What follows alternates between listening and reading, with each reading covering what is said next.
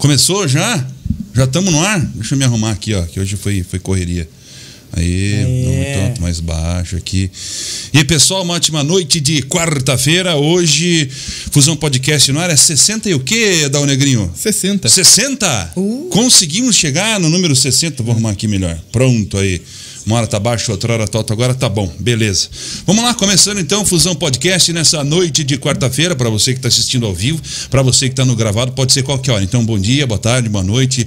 Vamos Boa lá. madrugada. Boa madrugada. Vamos nessa. Você que tá dormindo, tá ouvindo a gente também nos sonhos aí. Vamos lá, vamos em frente. Isso é louco. Léo Dal Negro. E aí, meu caro, como é que você tá, brother? Fala, meu querido, tudo Bem? bom? Olha, tô vendo eu aqui também. Que bom, cara. Deixa aí, 31. deixa rolar, boa. deixa rolar. Tá bom, tá bonito. Isso. Não, bonito não tá, que é eu, né? Mas Parece tamo aí. aquelas emissoras de TV com jornalismo, um Que monte é de isso, tela no boa. fundo e tal. É. Bom, hein? É, a gente é, porque a gente é assim, né? Profissional. Ah, Opa, demais, ó, demais. deu tela preta, voltou. Voltou? Tão bom que deu tela preta. Bom, Vamos lá? e aí, como é que você tá? Tô bem, se você. Animadão certo? quarta-feira ou não? Em meio de semana, Bom, tu- vamos que vamos. bom, isso aí, vamos Tô mais nessa. perto da sexta, então tá bom. É isso aí. Beleza? isso aí, vamos lá, vamos em frente. Vai lá com os nossos apoiadores lá, aí, então. cara, a galera que nos ajuda, nos auxilia a manter de pé o nosso Fusão Podcast. A Civic Car, nossa primeira parceira, desde sempre. Você quer trocar de carro, um carro novo para a família, um carro novo para o trabalho, ali você encontra. Ah, fica localizado na rua Dona Isabel A Redentora, número 2799, esquina com a Avenida das Torres, aqui em São José Pinhais, subiu a trincha do Cruzeiro, você encontra ela na esquina ali. O telefone deles é o 41 3081 5669. Tem o WhatsApp também, 41 98870 2567. Senta em contato com eles no WhatsApp. Eles vão te fazer uma videochamada, vão te mostrar o carro. Se você gostar do carro, eles vão te entregar onde você estiver. Dá um oi pra turma do. Stories aqui, ó. Opa! Aí. Bom, Agora fala mais da. Civic. Vamos lá, agora falar do, da kart, do Kart Park Sport Lazer. A melhor pista de kart do, é, da região e a mais velha do Brasil. Fica localizada na BR-376, número 12.455, aqui em São José dos Pinhais também. É, Para mais informações, ó, no Instagram, arroba kartpark376, no WhatsApp também no 41 98502 Fala lá com o Gilberto, com, com a Daia e com a equipe lá, que eles vão te tirar todas as dúvidas. No ambiente do kart tem a lanchonete também, que cuida lá o Fabrício e a Jana. Lá tem porção, tem hambúrguer, tem chopp gelado, bem Delícia, hein? gelado. Que bom, hein? Tem uns pratos especial que o Léo adora. Hum, É, e o telefone deles é o 41 99660 8969. Logo, logo vai ter delivery, você liga e os caras te entregam onde você estiver também.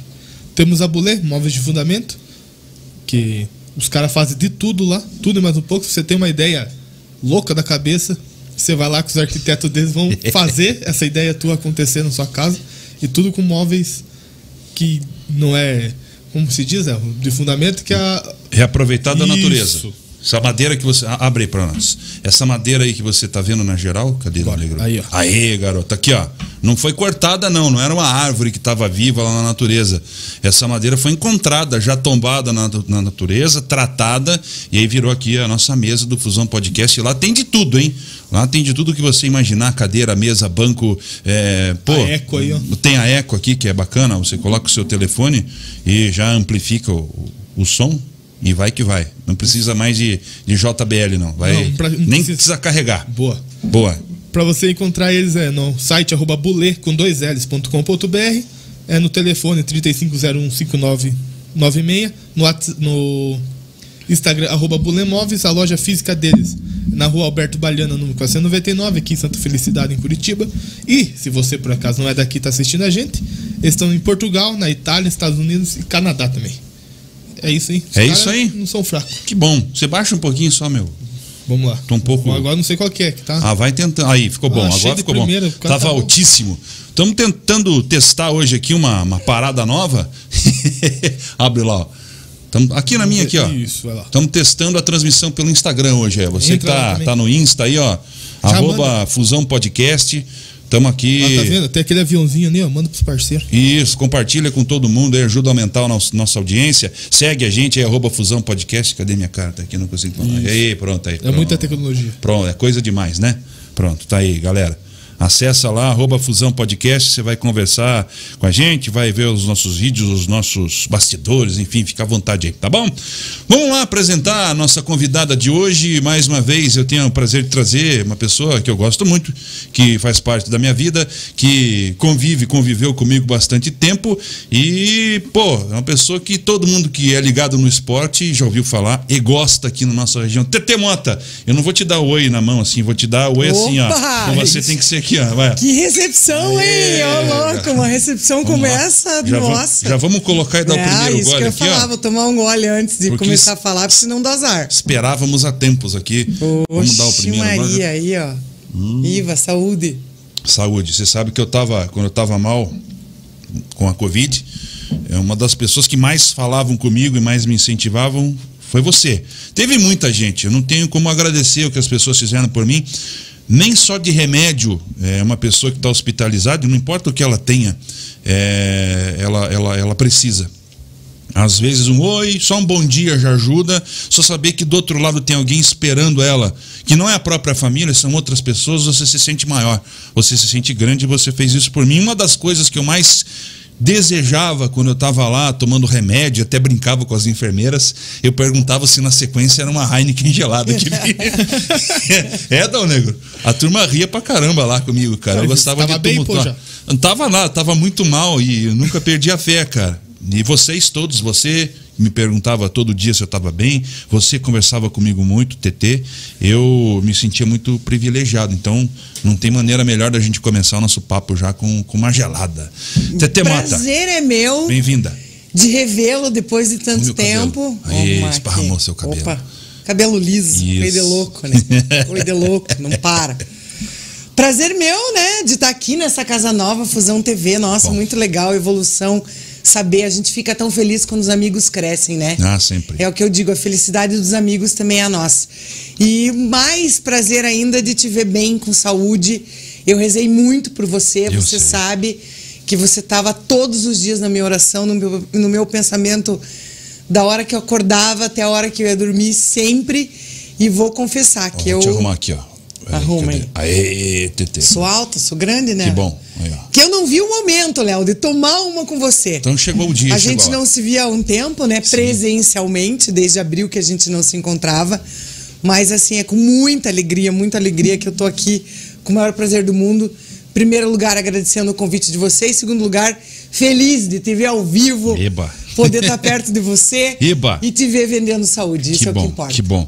Às vezes a coluna dá uma puxada aí, mas também a gente vai. É, vai mas daí tocando, é coisa né? da idade, né? É, aí o tempo bate. aí é coisa da idade. É isso aí. TT, 99% das pessoas lembram de você, é, do seu trabalho na Rede Massa. Você trabalhou no programa emblemático para o nosso esporte. Foi um programa que mudou muito a cara de, de como assistir televisão e como ver o esporte. E também você foi uma das primeiras mulheres a estar nesse dia a dia do futebol. A gente teve antigamente a Sônia Nassar, é, mas nessa nova geração você foi uma das primeiras mulheres a ter essa condição de enfrentar um estádio lotado, com um público, num ambiente mais machista impossível do que o futebol, né? É, eu noto que hoje mudou um pouco, depois eu quero saber da tua opinião, nessa questão né, da besteiraiada que era um campo de futebol antigamente, agora parece que ele é, se tornou um ambiente um pouco mais familiar, principalmente para a presença das mulheres e das crianças, mas eu já queria começar te perguntando como é que foi essa experiência para você na televisão. Depois a gente vai falar do teu começo de carreira, mas já quero ir direto no ponto que as pessoas mais recordam de você, porque isso foi marcante na TV. Como é que foi para vocês? Bom, o Tribuna no Esporte fez época, né? Ele foi um diferencial. Eu nunca esqueço que quando meu saudoso amigo Alexandre Streich me... eu já fazia estágio, já estava fazendo faculdade de jornalismo e eu já fazia estágio na época era GPP Grupo Paulo é. Pimentel, nem Rede Massa era ainda. Eu já fazia estágio lá na TV e tal. E aí o Alexandre chegou e falou assim: Olha, eu tenho uma ideia.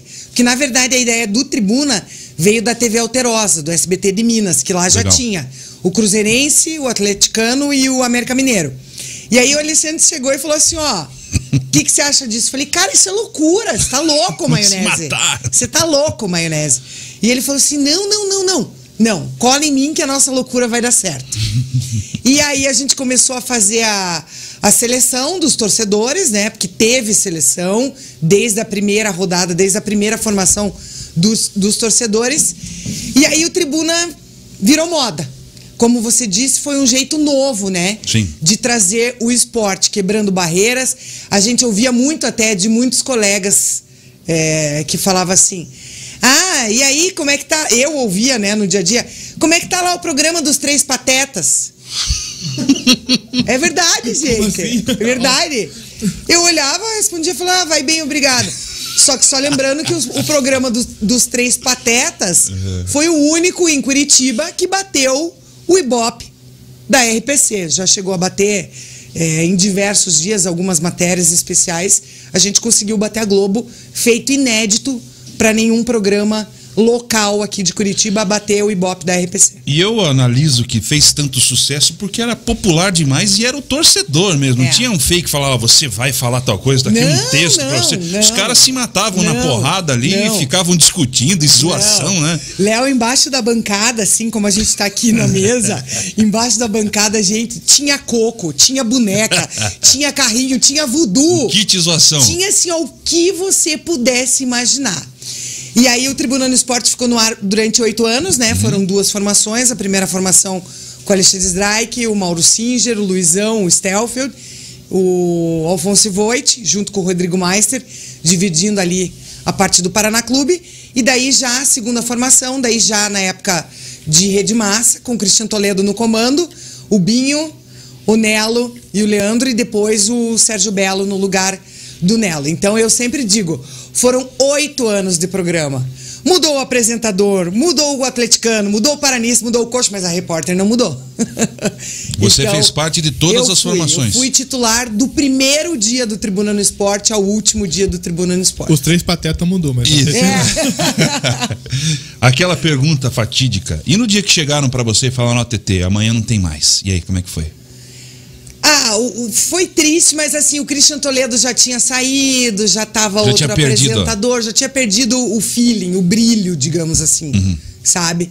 Então eu via já que os, os próprios Piá já estavam meio Largar. sem o tesão que tinha quando era a formação anterior e tal.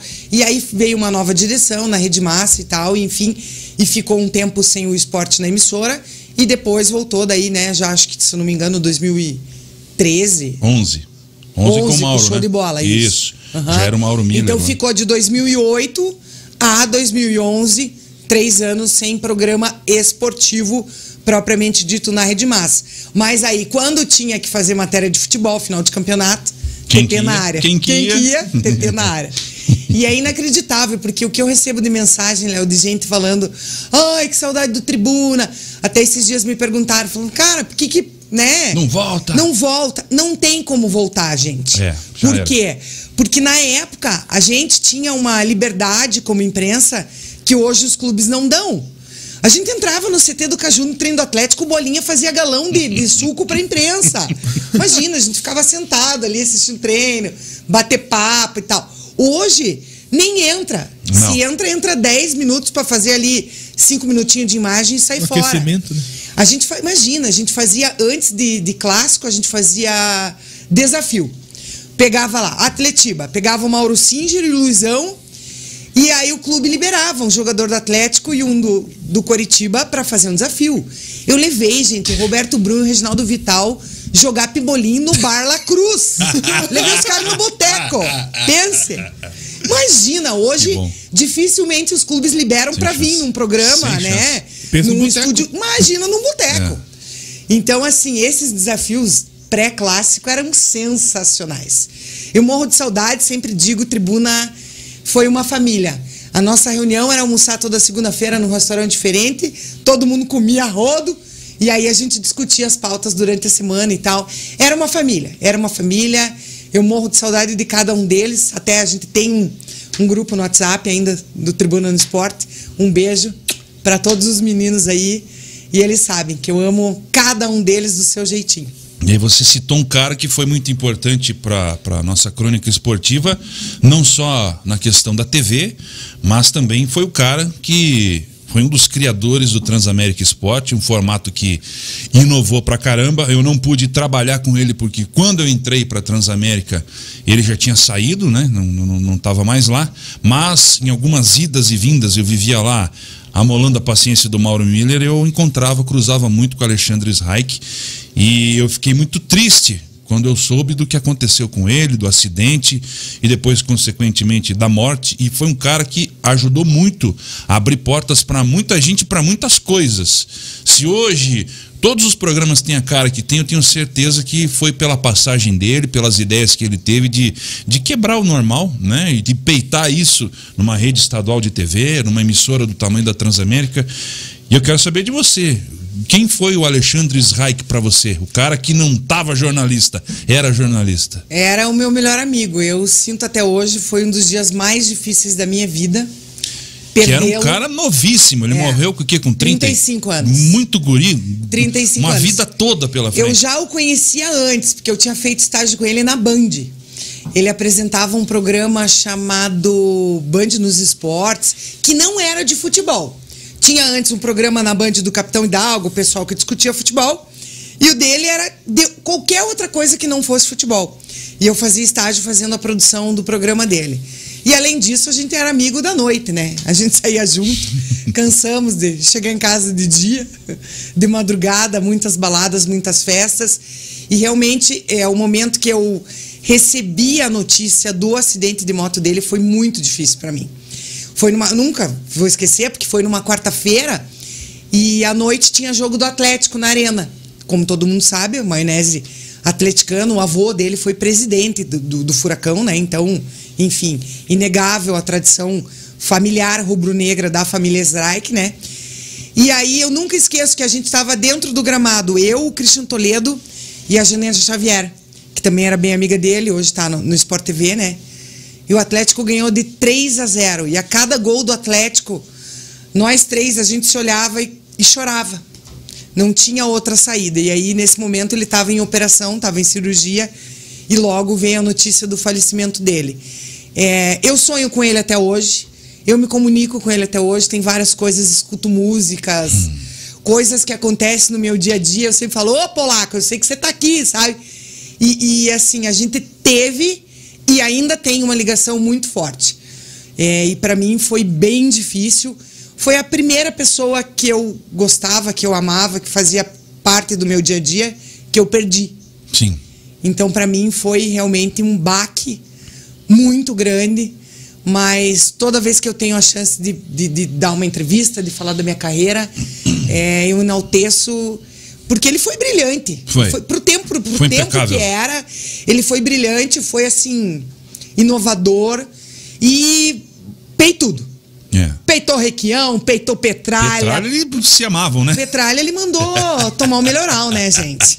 Eu acho que, por enquanto, até onde eu sei, foi a única pessoa. Eu lembro uma treta que dele a gente com... conhece que ele que mandou o Petralha tomar, tomar sagu, né? Não, e ele era sangue quente. Teve uma treta dele com o Nazi, né? Do Ira. Sim. Eles brigaram numa balada e Sim. uma pancadaria, Uhum. tá? sangue quente.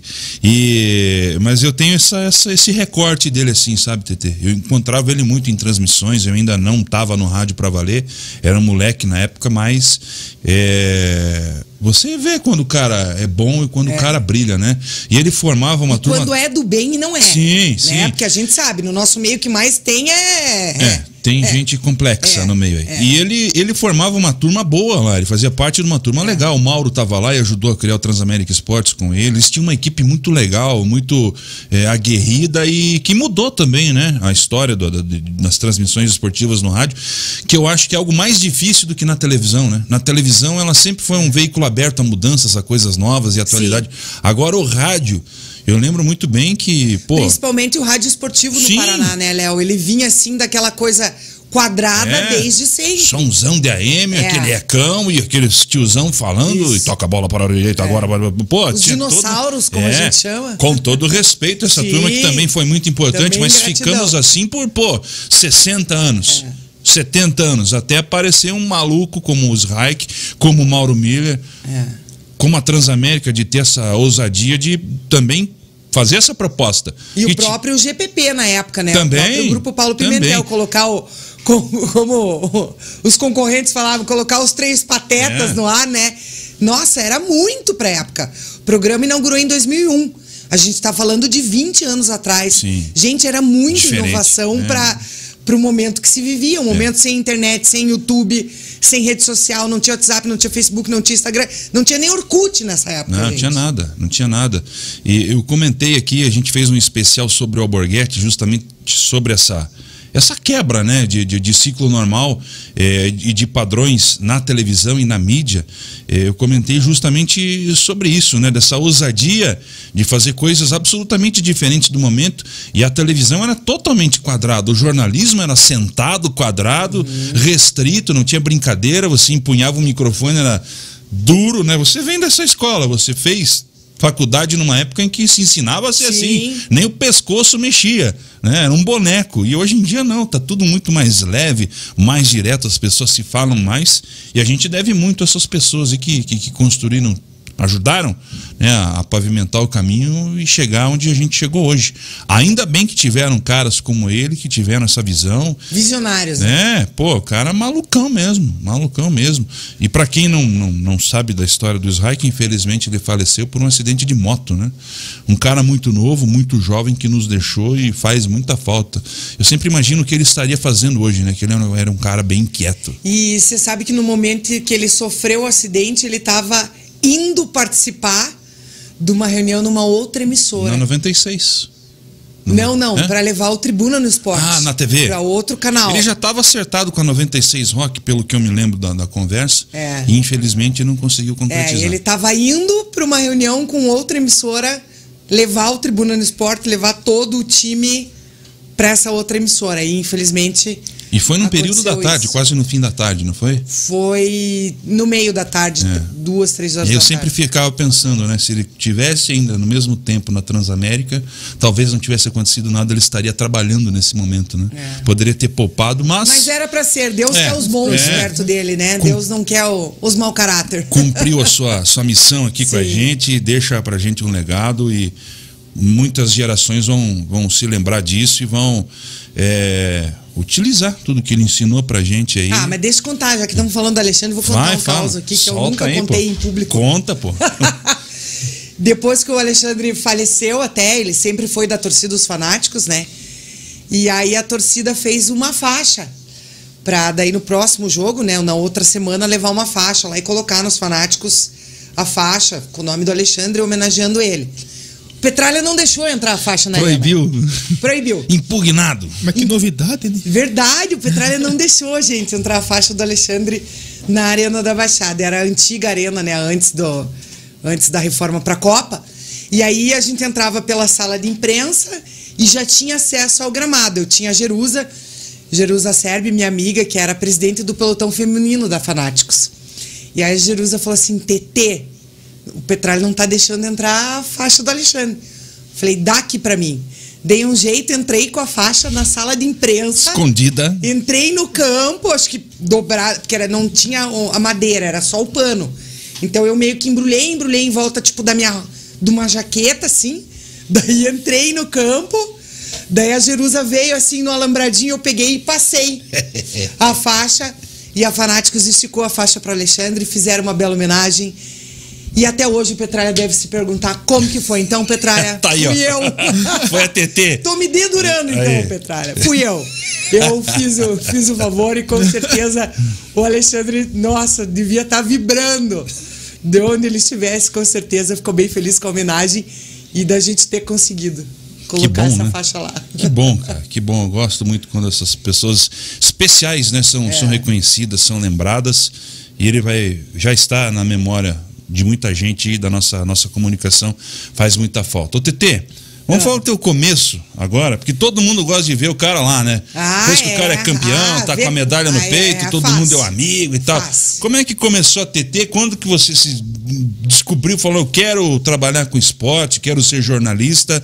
E como foi a tua família com isso? Todo mundo topou? Teu pai chegou e falou, você tá louca, vai ficar indo em estádio de futebol? Como é que foi isso?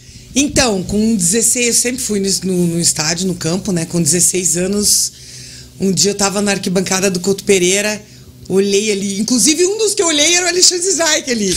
Repórter da CBN ele era, gente. Latinha sério. na mão. Falei assim, nossa, gente, deve ser muito legal assistir o jogo dali, né? Ficar atrás do gol, ver a bola entrando e tal. Falei, ó, Só quando chove que não é tão legal, não, mas quando, tudo quando bem. chove, quando tá frio, não é legal. Mas é isso que eu quero fazer pra minha vida. E aí já coloquei na cabeça. Fiz vestibular para jornalismo, fiz vestibular para pedagogia, Olha lá. passei nas duas, Puxa. fazia as duas faculdades juntas. Prof. TT. Caraca. Não, eu dei aula em escolinha. Caramba. Você nem sabe, dei aula para maternal. Verdade? E aí fazia as duas faculdades juntas, chegou uma hora que não teve como, né? Aí tinha que fazer estágios das duas, e aí eu digo, o jornalismo me escolheu, não fui eu que escolhi o jornalismo. Porque eu poderia muito bem ter escolhido a pedagogia, né? Ia estar feliz, gosto, amo criança, escola, adoro falar, brincar, rir. Mas o jornalismo me escolheu. E aí, em 99, a minha mãe escutou na rádio um curso de locução que ia ter Olha. o primeiro curso de locução esportiva de Curitiba. Falou, não, vá, se inscreva e tal. Aí minha irmã mais velha, claro, não eu não tinha carro na época, minha irmã mais velha foi lá, me levou a semana inteira, de noite, pleno centro. É, quem organizou o curso foi o Sidney Campos Olha. e tinham 60 inscritos, 59 homens e a TT de mulher. Só a TT de mulher. que da hora. E dessa turma bem legal, saiu o Paulo César Timan, Eduardo Destre, Raça Neto. Nossa, a gente tem vários jornalistas, vários jornalistas esportivos que saíram dessa turma inicial. Só que no começo é difícil, né? No começo é difícil. E eu comecei fazendo estágio na Suburbana. Eu fui a primeira repórter mulher da Suburbana de Curitiba. Então acho que aí já foi o meu primeiro meu primeiro primeira quebra de paradigma. Moleza, né? É. Já foi aguentar direto. Não, porque não, você cobrir a seleção boa. brasileira ali no ar-condicionado é bacana. É bom. Agora vai começar ali na final Vila e Capão Raso, dando tiroteio, igual foi a final de 99. E pro Verdade. O tio vendendo amendoim, amendoim Tirei foto, berrando. tenho foto com a amendoinzeiro do, do Combate Barreirinha. Que inclusive fiquei triste essa semana que fiquei sabendo que ele faleceu Pô, já. Mas eu tenho uma foto com a amendoinzeiro do combate. E aí eu O pão percorria. com bife no Iguaçu? É, Nossa, pô. nem me fale. Lendário. Iguaçu, Olímpico, Trieste, Vila Auer, Capão Raso. O que você imaginar dos campos da suburbana, eu já pisei. E aí eu fazia estágio no jornal Balançando a Rede, que era o jornal do Dirceu Máscio, que co- cobre hoje, até hoje, é o único jornal que cobre só a suburbana. Muito legal é, os clubes do Amador ter esse espaço num veículo de comunicação exclusivo para isso, né? E eles adoram um papel impresso, né? O, o time amador, rapaz. Opa. E aí comecei a bater na porta das redações. Tribuna do Paraná. Oi, tem estágio aí? Tem. Venha. Só que eu trabalhei dois anos e meio de graça, sem ganhar nem vale transporte, Só só, pra ver qual era. para aprender. Sempre digo, né, quando me perguntam de estágio e tal, eu digo, ó, tudo que eu sei, tudo que eu sou hoje, foi graças a esses dois anos e meio de estágio. Aí eu rodei Tribuna do Paraná, Jornal Lance, Band TV, fazendo a produção para Alexandre Strike. Aí eu trabalhei na Rádio Educativa AM, eu e o Destre apresentávamos o programa de uma hora de esporte sem intervalo. Caramba, haja goela. Segundo ano da faculdade. Nossa. Aí, rádio educativa, aí fiz é, estágio numa assessoria de imprensa política durante dois meses. Falei, opa, opa, opa, não, não, não, não é isso aqui que eu quero. Tchau. Isso, não é isso, não é isso que eu busco. Chatão, né? E aí fiz estágio no Mesa Redonda com Fernando Gomes, Cupira, Edu Brasil, Hidalgo. Capitão Hidalgo, toda aquela Caio Júnior, Adilson Arantes, toda aquela turma maravilhosa. Ô, mas equipe sabe? fraca de estágio que ela fez, né? É, não, eu só é fiz. só povo. É, só fiz estágio com fera. Só aprendi, eu digo, né? Que tem um ditado que diz, né? É perto dos bons que você fica melhor. É. Então foi isso o meu começo de carreira. Mas não foi fácil. Fácil não é, né? Nunca é fácil o começo de nenhuma profissão, né, Léo? Mas eu corri atrás e não desisti. No começo, que você perguntou da minha família, a gente tinha uma loja no shopping, eu, minha mãe e minhas irmãs. E as minhas irmãs falavam que eu mentia, que eu ia fazer jogo para não trabalhar no shopping. verdade?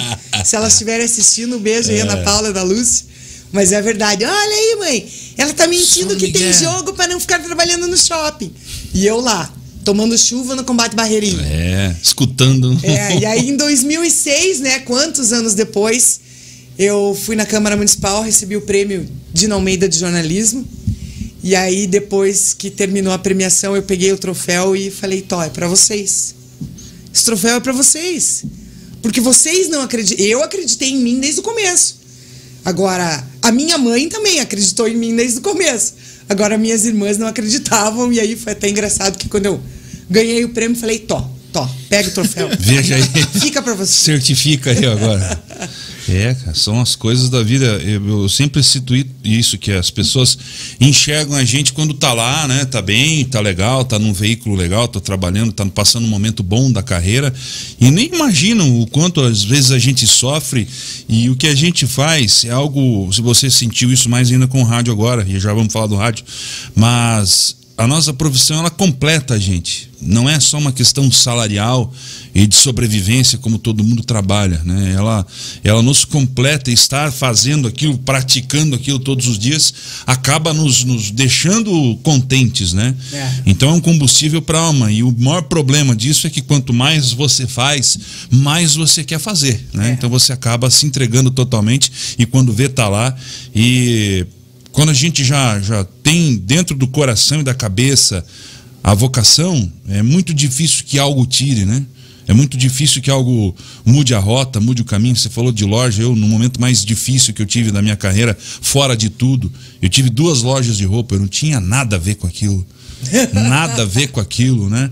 E eu ainda parei e falei, pô, eu acho que daqui eu não vou para lugar nenhum mais no, nos meios de comunicação, nas coisas que eu gosto de fazer, no que eu gosto de, de tocar a minha vida. E não tem jeito, você acaba voltando e, graças a Deus, eu construí uma história maior ainda do que eu já tinha.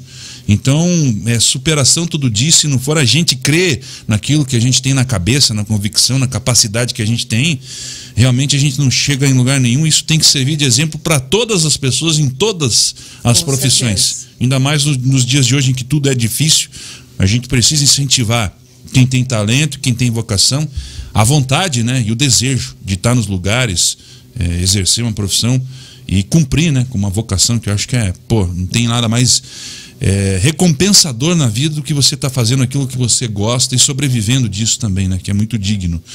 Dá o negro, meu querido. Oi. Temos aí ois, alôs, participações, Uma... alguém perguntando algo, como é que está a movimentação da, do nosso público, da nossa audiência nessa quarta-feira? O Cleito está por aqui, Cleito Columbi. Abraço para o Cleiton. Lá, boa noite, galera. TT, boa noite, tudo boa bom? Noite. Forte abraço a todos. Léo, tô por aqui, ele falou. Eu boa. lembro da TT também na Rádio Coxa. Já vamos falar de rádio. Aqui. Narração. A Sabrina tá por aqui mandando um beijo pra TT. Beijo. Beijo! E o Diego Branco já tá falando do São José aqui, que deu um grande passo hoje. Opa, opa, vamos, opa, vamos, opa, opa. Vamos falar porque a TT tá envolvida opa. também. Bora. É isso. Vamos lá. vamos tentar ver no Instagram aqui. Tem, né? Uma turma boa aí no Instagram também comentando. Você que tá assistindo pelo Instagram hoje, estamos testando, viu? Teste 1, 2, 3. Eu perdi os comentários do Instagram. Legal. Pô, vamos ver se eu acho aqui, mano. Ver se eu abro aqui, a gente já manda daqui direto, então prestigiar a galera que tá, tá com a gente no Insta também. Está estreando o nosso Instagram aí, TT. Nossa. Ih, sumiu. É, sumiu. Sumiu o tanto do, do, meu aqui também. Tinha uma Thay e alguma é. coisa. Ah, a Thaís. Acho que é. A tá Thaís. Thaís Paola? É. Ô, Thaís Paola, um beijo. Thaís tá aqui. Thaís Paola e o Marcão acompanhando, que eu sei. Encontrei eles no trânsito agora há pouco, antes de vir. Falei, corre lá! O Alessandro, o Alessandro Santos está por aqui no Instagram. Teu colega Ô, Alessandro Santos, é, meu colega. Beijo pro Ali. Ele tá no departamento médico. Melhoras aí para você. Beijo. Muito legal. Segurinho vai bem, TT. Ele é bem novo, né? Tá, é, tá. ele é muito bacana. Legal. Parabéns aí pro Alessandro aí. Não tem muito tempo, às vezes, de acompanhar, mas o pouco que eu já acompanhei dele é legal. E ele é uma pessoa futuro. que é a história do Dom. Ele trabalhava com logística. Olha aí, não tem logística jeito. Logística e Uber. Poxa. Aí pintou uma vaga de locutor lá na rádio. E ele mandou um currículo e nem leram o currículo. Aí é aquela Sim. coisa que, de, que, Deus faz, né? Não, ele, ele carregou no, no Uber Maravilha. o dono da rádio. Caramba. Acredita? Daí perguntou, ah, escutou, né? O dono da rádio tal, no telefone tal. Ah, que rádio? Não, rádio mais. Cara, te mandei um currículo lá, ninguém nem leu. Quem é você? Daí vai.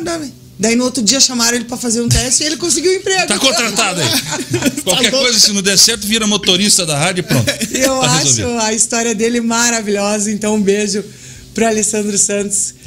Que ele falou que estar acompanhando. Olha que bom. Um abraço então, hein, Alessandro. Deus abençoe o teu trabalho aí e, e sorte, né? Sorte na carreira aí que você evolua, prospere. Mais alguém aí, não, nego? Murilo César tá por aqui. Grande TT Mota. Fera. Beijo, de Beijo, Cascavel. Murilo. De Cascavel? É, rapaz. Olha acho que é só. bom, né? Que bom, hein? E o Rafael Gendic tá por aqui também. Beijo, Rafa. Isso.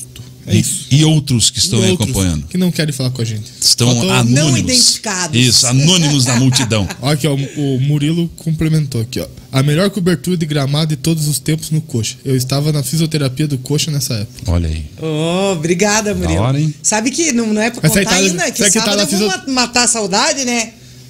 Ah, é, já vamos comentar. O Léo né? tá- não, então o Léo tá spoiler, perdido. spoiler, Agora, spoiler. ele tava fisioterapia machucado ou ele tava fisioterapia trabalhando, será? Trabalhava lá, né? É. Provavelmente trabalhava na Físio, né? O rapaz que falou ali, TT. Você é, lembra dele? fisioterapeuta. Acho que Murilo sim. César. É, provavelmente estava tava trabalhando. Mais alguém ainda, o Não, Negro? por enquanto é isso. Quem quiser comentar, comenta aí na transmissão do Facebook, do YouTube, onde você estiver assistindo a gente aí, pode comentar que a gente manda um abraço pra você. Multiplataformas, Fusão um- TV. Manda aí, manda ver que a gente tá aqui com você e manda um Tem até abraço. uma pizza aí que os caras só estão de olho. Daqui a Então, pouco... É, chegou a aí, pizza, ó. nós vamos beliscar daqui a pouco, hein? Tá, tá uma fome, tá meio violenta. E acabou a cerveja ainda, o Negro. Hoje não tem o Piqueto aí, que é o nosso sobrou garçom oficial. Pega lá pra nós, lá mais uma, lá pra dar uma, uma molhada, senão a garganta. Olhar as não- palavras, como É. diz a Manu, minha amiga. A garganta não vai. TT, vamos falar de rádio Vamos. agora. E aí também vamos entrar na questão da narração. Fala primeiro da narração. Consequentemente, você fez e faz primeiro em rádio. E você é a primeira mulher no estado do Paraná a narrar uma partida de futebol oficial.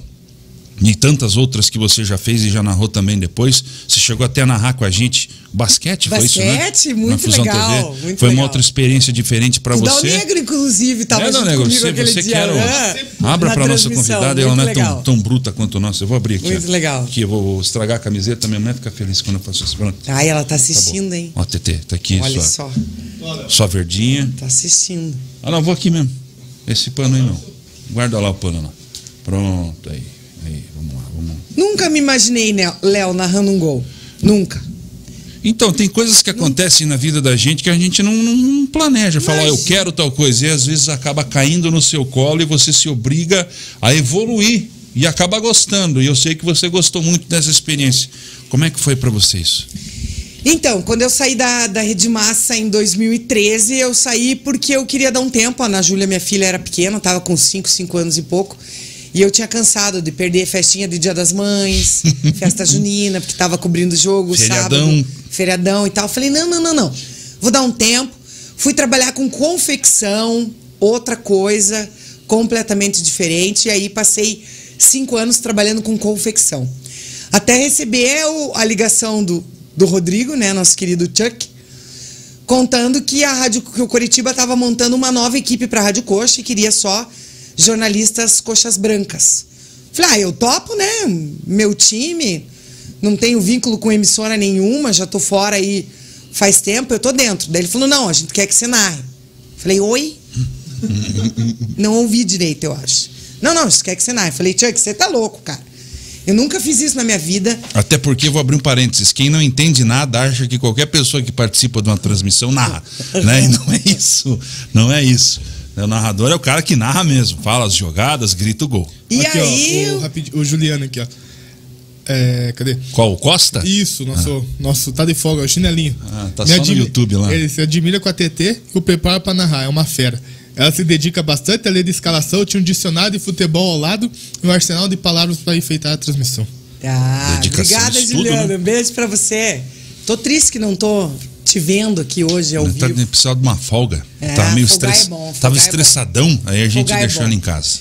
E aí o Curitiba me convidou, eu falei, cara, não sei nem por onde começar, nunca fiz. Porque o que é a narração? A narração não tem estágio. Não tem curso. Não tem livro. Não tem livro. Não tem é, Manual. tutorial no YouTube pra você assistir como narrar. Não existe. Como é narrar só bem. ligando o microfone e tentando. Aí eu falei pro, pro Chuck, falei, ó, Chuck, eu vou treinar em casa. Se eu ver que mal dá e tal, se ver que vejo um- uma luz no fim do túnel, a gente continua. Se eu ver que não dá pra mim, eu vou ter humildade até, porque eu tinha uma carreira pra, pra zelar, né? Não podia chegar lá e, e queimar a cara. E aí conheci você, né, Léo? O Léo foi um, uma das pessoas fundamentais nesse meu processo de aprendizagem. O Léo, a Lara Mota, um beijo pra Lara. O nosso querido Alex, nosso capitão. Então, o que, que eu fazia? Eu passava três meses, passei três meses em casa, assistindo qualquer jogo que passasse na televisão, terça, quarta, quinta e sexta. Podia Era jogar, teu Netflix. olha, podia, era o meu Netflix, podia jogar a série D. Eu pegava a escalação na internet, um pouco ali e tal, e celular e, e tentava. Gravava o jogo todo. Não, no começo gravava o quanto eu conseguia, porque eu não conseguia o, o jogo inteiro. Não é fácil, não. O pessoal acha que é só sair É, falando. eu até sempre falo pra muita gente que me critica, eu falo assim, olha, Faz- faz, um favor, pega o gravador do seu celular, comece pelo teu time, que a, a escalação do teu time você já sabe de cor, certo? Você não precisa ver os números, já conhece ali, do goleiro ao atacante do teu time. Liga o gravador de voz e começa a narrar. Veja quantos minutos você consegue narrar sem parar Sem repetir, sem, sem repetir gaguejar. palavras, sem ter palavras viciosas, né? O lá vai, lá vem, como eu tinha no começo, né, Léo? Lá vai Curitiba, lá vem o Remo, lá vai Curitiba, lá vem o... E tudo isso a gente vai mudando. E aí eu gravava, mandava pro Léo, mandava pra Lara e mandava pro Alex. E o Alex com aquela... O Alex é o Alex mesmo que o vocês Alex estão pensando. mesmo, o capitão, o 10, capita, é. esse mesmo. Tá O Paulo. rei da. Turquia. E ele com a sua. Com seu jeitinho, nossa, mais fino que um trator, né? Tá uma merda. Literalmente. Muda que tá uma merda. Falava assim, pô, TT, você tá falando isso aí, cara, você não percebeu que já acabou o campo? Não tem como ir pra linha de fundo mais e não sei o quê. E aí eu fui treinando, fui treinando, e aí é, a gente teve a estreia, o Léo tava na minha estreia, em agosto, dia 8 de agosto de 2018. Só que foi duro porque a gente. Eu comecei numa fase terrível do time, né? Nossa, a gente- 2018 foi uma. A Rádio merda. Coxa começou no no tempo mais lazarento Nossa que teve o Senhora, Curitiba gente. foi ali. Só derrota e confusão, Nossa problema. Senhora, né? foi eliminado de cara da Copa É, do Brasil. Perdeu pra time de bairro. Aham. E aí foi. Aí 2019 a gente não fez o Campeonato Paranaense, já entrou é, mais na reta final ali do Campeonato Paranaense, fez o Campeonato Brasileiro todo e em praticamente deu um ano, quase dois anos de narração. Eu narrei 43 jogos. É pouco, porque um narrador profissional de um canal de TV, do Sport TV, por exemplo, narra 100 jogos em um, em um ano. Eu narrei 42 em dois anos. É É, pouco. pouco. tinha esse muito espaçamento, né? E a narração é igual um jogador de futebol. É ritmo de jogo. Não adianta, é igual um jogador. Se põe o cara jogando, jogando, jogando, aí o cara se machuca, ou enfim. é, Vai quebrando o ritmo, né? é, e aí perde o ritmo de jogo. E a narração da mesma forma. É, claro, eu não cheguei ainda onde eu queria, onde eu acho que eu posso chegar com a narração, mas eu me cobrava bastante. Todo dia, no dia seguinte, eu escutava a transmissão inteira de cabo a rabo para observar os erros, lavando louça, fazendo as coisas ali, deixava a transmissão rolando, escutava a transmissão inteira. Mas assim, é, eu não, não nenhum momento eu queria ser perfeita. Primeiro, ninguém nasce sabendo. Segundo, como eu já falei, narração não tem escola, não tem como aprender a não ser fazendo. Terceiro, eu já, me, já estava extremamente feliz por ter tido a coragem de peitar. Porque foi, sem dúvida nenhuma, até hoje o maior desafio da minha vida. E ter também a oportunidade numa janela tão grande, uma vit- vitrine tão grande quanto o Curitiba, né? Sim, O clube convidou você. É, É. diferente, né? É, eu sempre digo assim que eu agradeço muito ao Coxa, não é porque é o time que eu torço, mas assim, em 20 anos, quer dizer, em toda a história que a gente tem no rádio paranaense, nunca nenhuma rádio tradicional teve o culhão de pegar um microfone e oferecer para uma mulher narrar.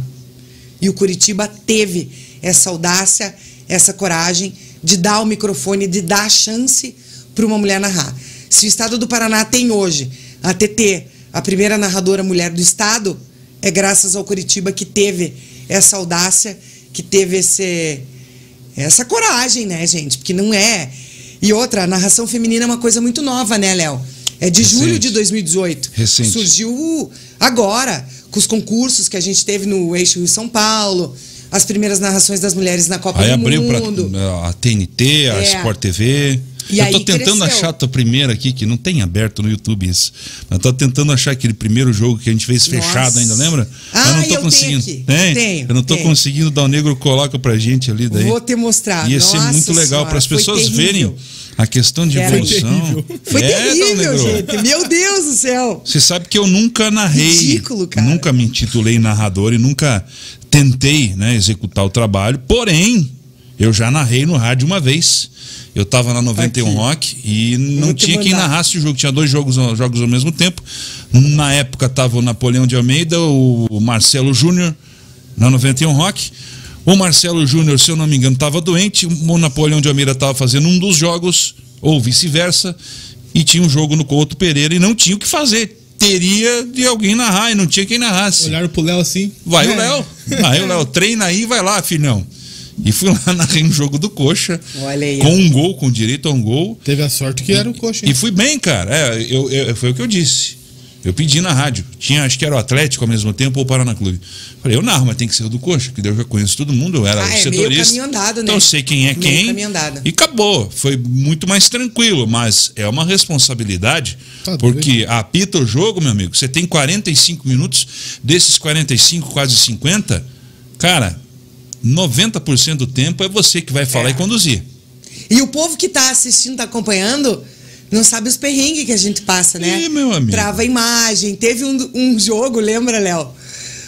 Curiti... Um jogo do Coxa, não vou lembrar qual que foi agora. Mandei pra você, Dom que Negro. foi até os trechinho pra nós. 52 minutos o jogo. O jogo estava sendo transmitido. Foi recente. Na... Recente, Foi esse recente ano. isso, é. Foi Tava na Série A ainda. transmitindo na TNT. Isso. E aí o árbitro exagerou lá nos acréscimos. Deu sete, eu acho, né? Sete, foi a 52, Uma 53 loucura. minutos. E de repente, aos 47 minutos, Pau pegando, bicho. pau pegando, a TNT, tuf, Acabou. cortou o sinal. E entrou um filme, né? Entrou um filme. E a gente tava assistindo pela TV, eu tava assistindo pela TV, né? Pra narrar. Até porque o jogo era fora de casa. E aí? E aí o filme rolando. E aí ainda faltava, gente, três, quatro minutos pra narrar. Eu só olhei pro Léo e falei, Léo, e agora? Vamos contando história aí, né? E aí a gente realmente começou a falar, não, mas que bom que o resultado já tá Definido. definido. E o medo de sair um gol na hora. Vamos ver aqui a pontuação, classificação. Aí abrimos a internet para ficar de olho no lance a lance, se porventura isso acontecesse, né? É, tem também a dificuldade quando essa- pela televisão, né, o famoso tubo que a gente fala. Ela tem som lá pra Negro. Gente do céu, Olha lá. A cara de nervosa da TT ali, ó. Nossa senhora, gente. TT, César Júnior e o Caco. Eu tava muito nervosa. Mas essa tá o É, César é lá narrando. no, mais, mais pra frente. Você narrou o segundo é, tempo? O segundo tempo, aham. Isso aí é um teste, hein, pra você que tá, tá Primeiro acompanhando. teste, gente. Foi o teste pra começar a Rádio Coxa. Isso aí 2018, né? 2018. Aham, foi em julho de 2018. Tá rolando um sonzinho, Dom Negrinho? Meu Deus do céu.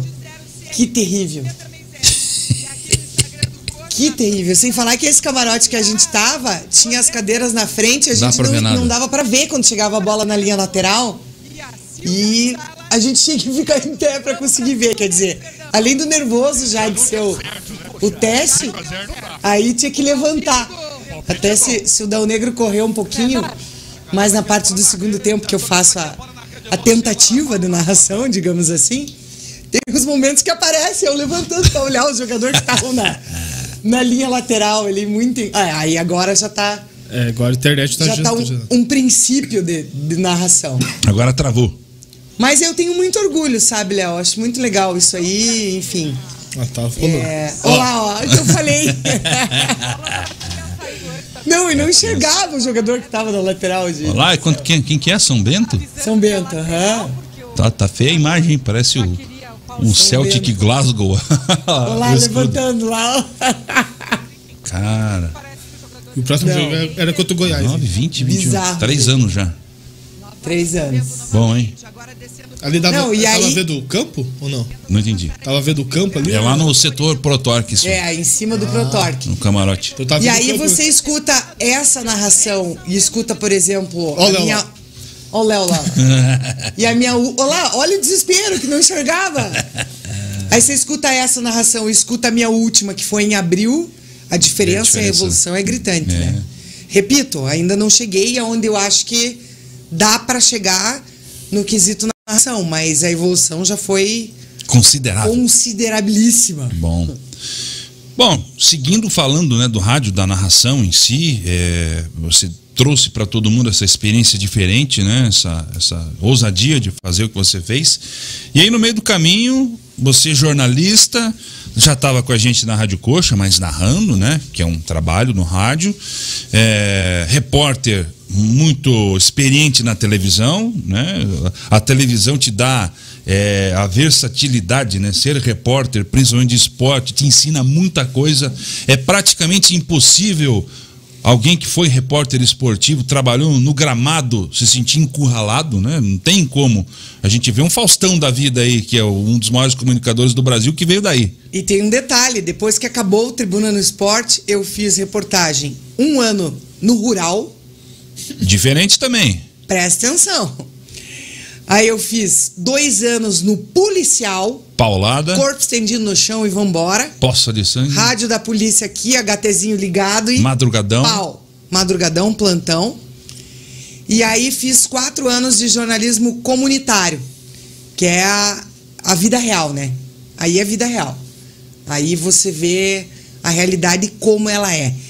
Então eu digo que a, a minha experiência, claro, grande parte dela é do esporte, mas eu acho que essa minha versatilidade como profissional, de você falar, ah, apresenta, vai, repórter, vai, narra, vai, Não sei, mas tento. tento e de não ter medo de novos desafios é por causa disso.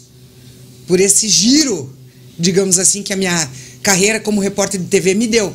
Esporte, rural, policial, comunitário, Esse abraço que vier, né? político. Cara, faz de tudo um pouco, né? Então acho Sim. que esse leque de experiências de diversas editorias eh, me tornou a profissional que eu sou. Sim. E aí você, na televisão, eh, na internet, fazendo narração em rádio, mas era narração, trabalhando no esporte, tendo essas experiências que você teve, porém, você foi lá e experimentou de uma água nova, chamada rádio.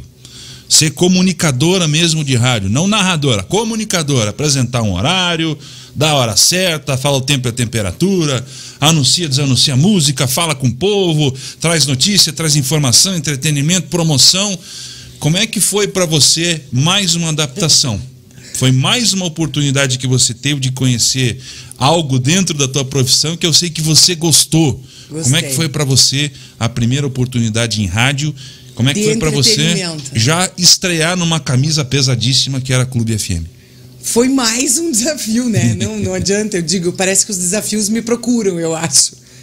É, eu nunca tinha mexido numa mesa de som, né? Não escondo isso de ninguém, já trabalhei em diversas rádios, mas sempre teve alguém operando.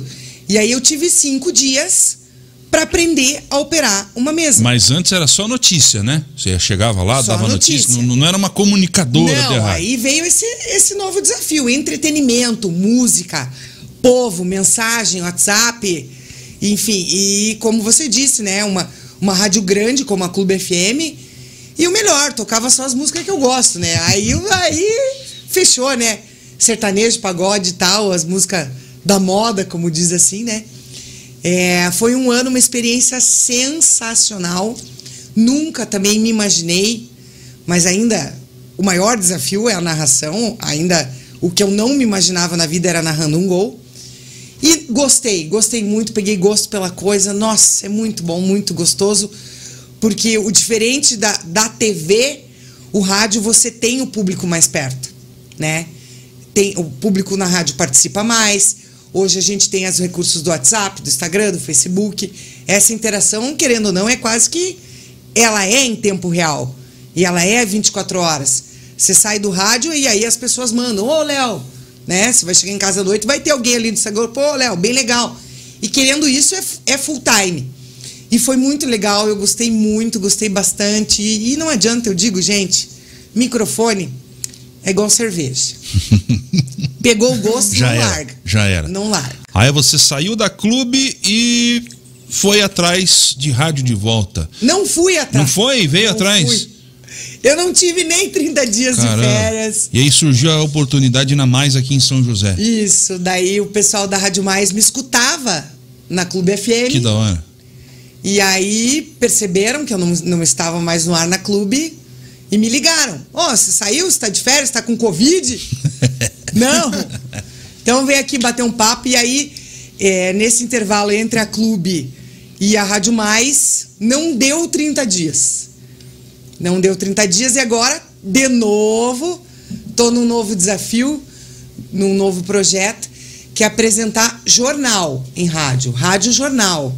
Eu também nunca tinha feito isso. Sempre a minha experiência em rádio era futebol, recentemente entre- entretenimento, né, música. Só que jornal eu nunca tinha apresentado. E aí encarei o desafio, vamos, vambora, vambora, vambora, ver como que a banda toca e agora apresento o Notícias da Mais. Tem duas edições, a primeira edição é das 8 às 9 da manhã e a segunda edição das 5 às 6 da tarde.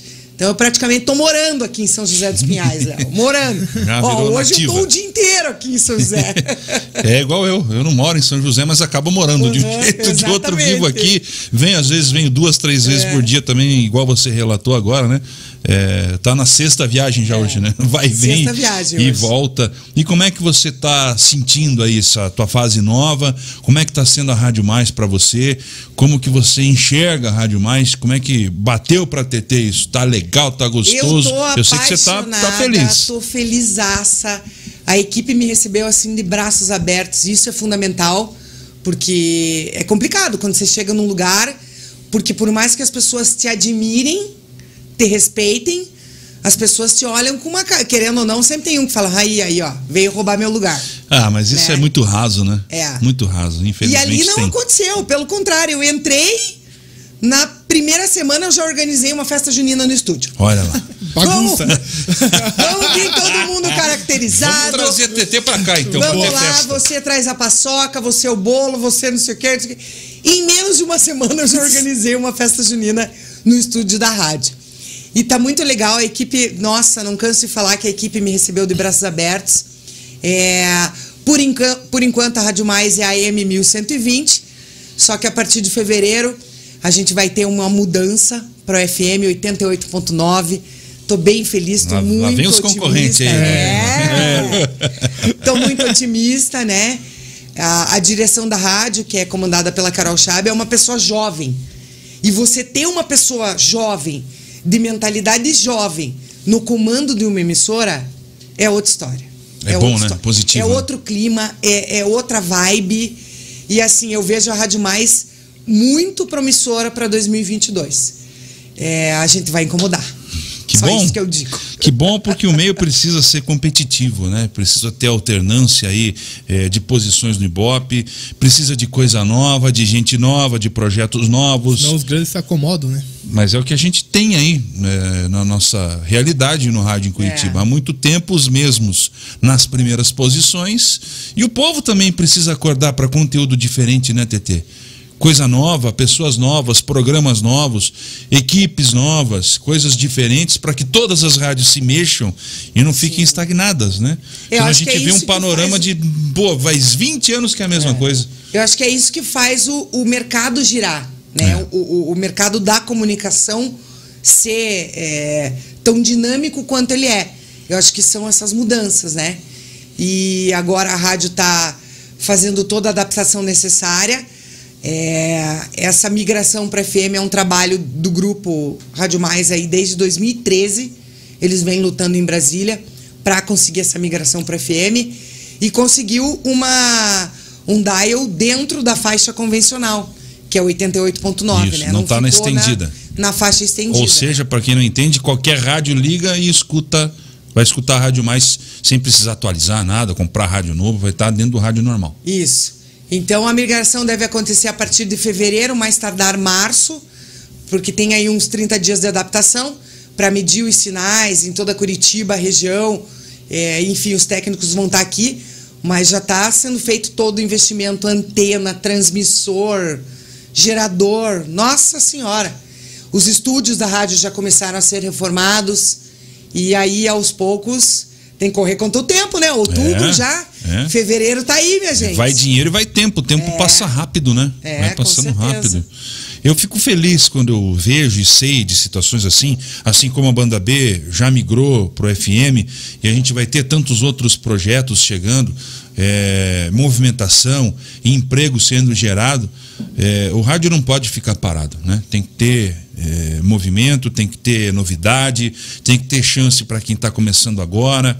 Também tem que ter uma mescla com quem é mais antigo para a gente poder pegar essa experiência e, e ter aí uma, uma- uma real, real mistura de tudo para poder presentear quem ouve rádio, né? Com certeza. Nossos Eu acho que a ouvintes. rádio, ela nunca vai acabar.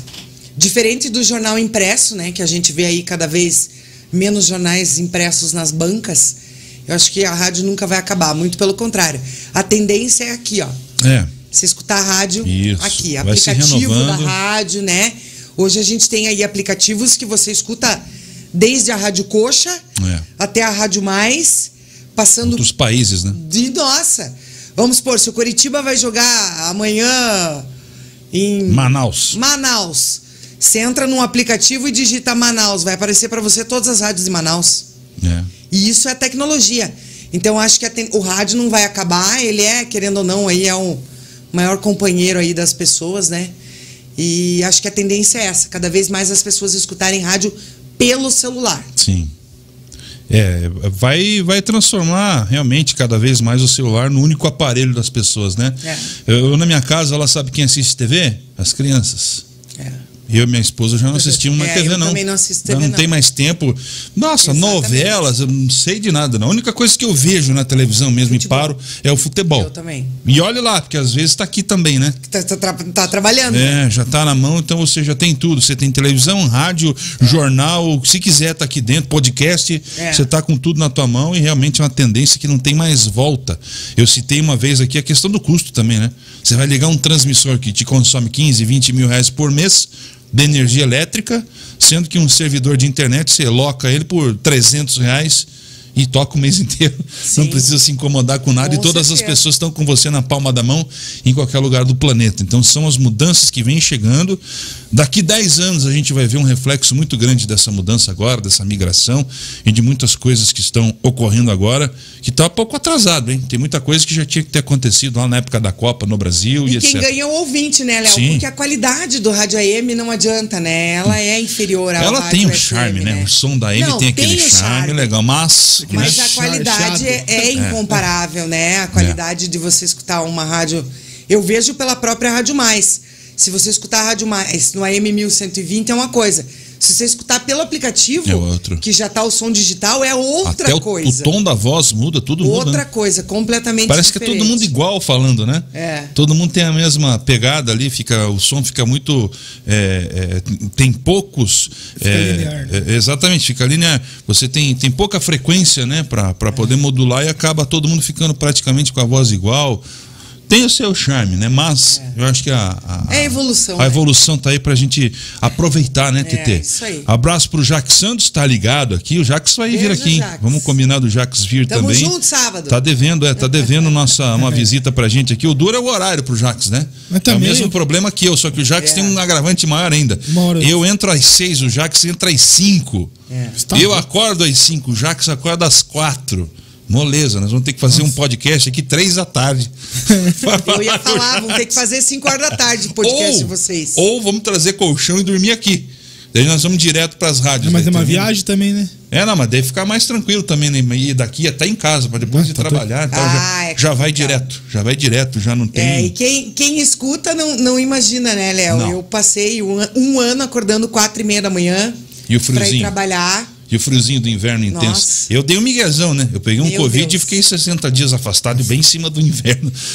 Tua. eu tava no hospital lá, eu só ficava imaginando, meu amigo, que pena da pessoa que tá indo lá no meu lugar. é doído, é doído. Menos 3 Aquela graus. hora que toca o despertador Nossa. do celular, assim, quatro e meia da manhã, você fala Nossa. É. assim, não, eu tenho que entrar no chuveiro agora.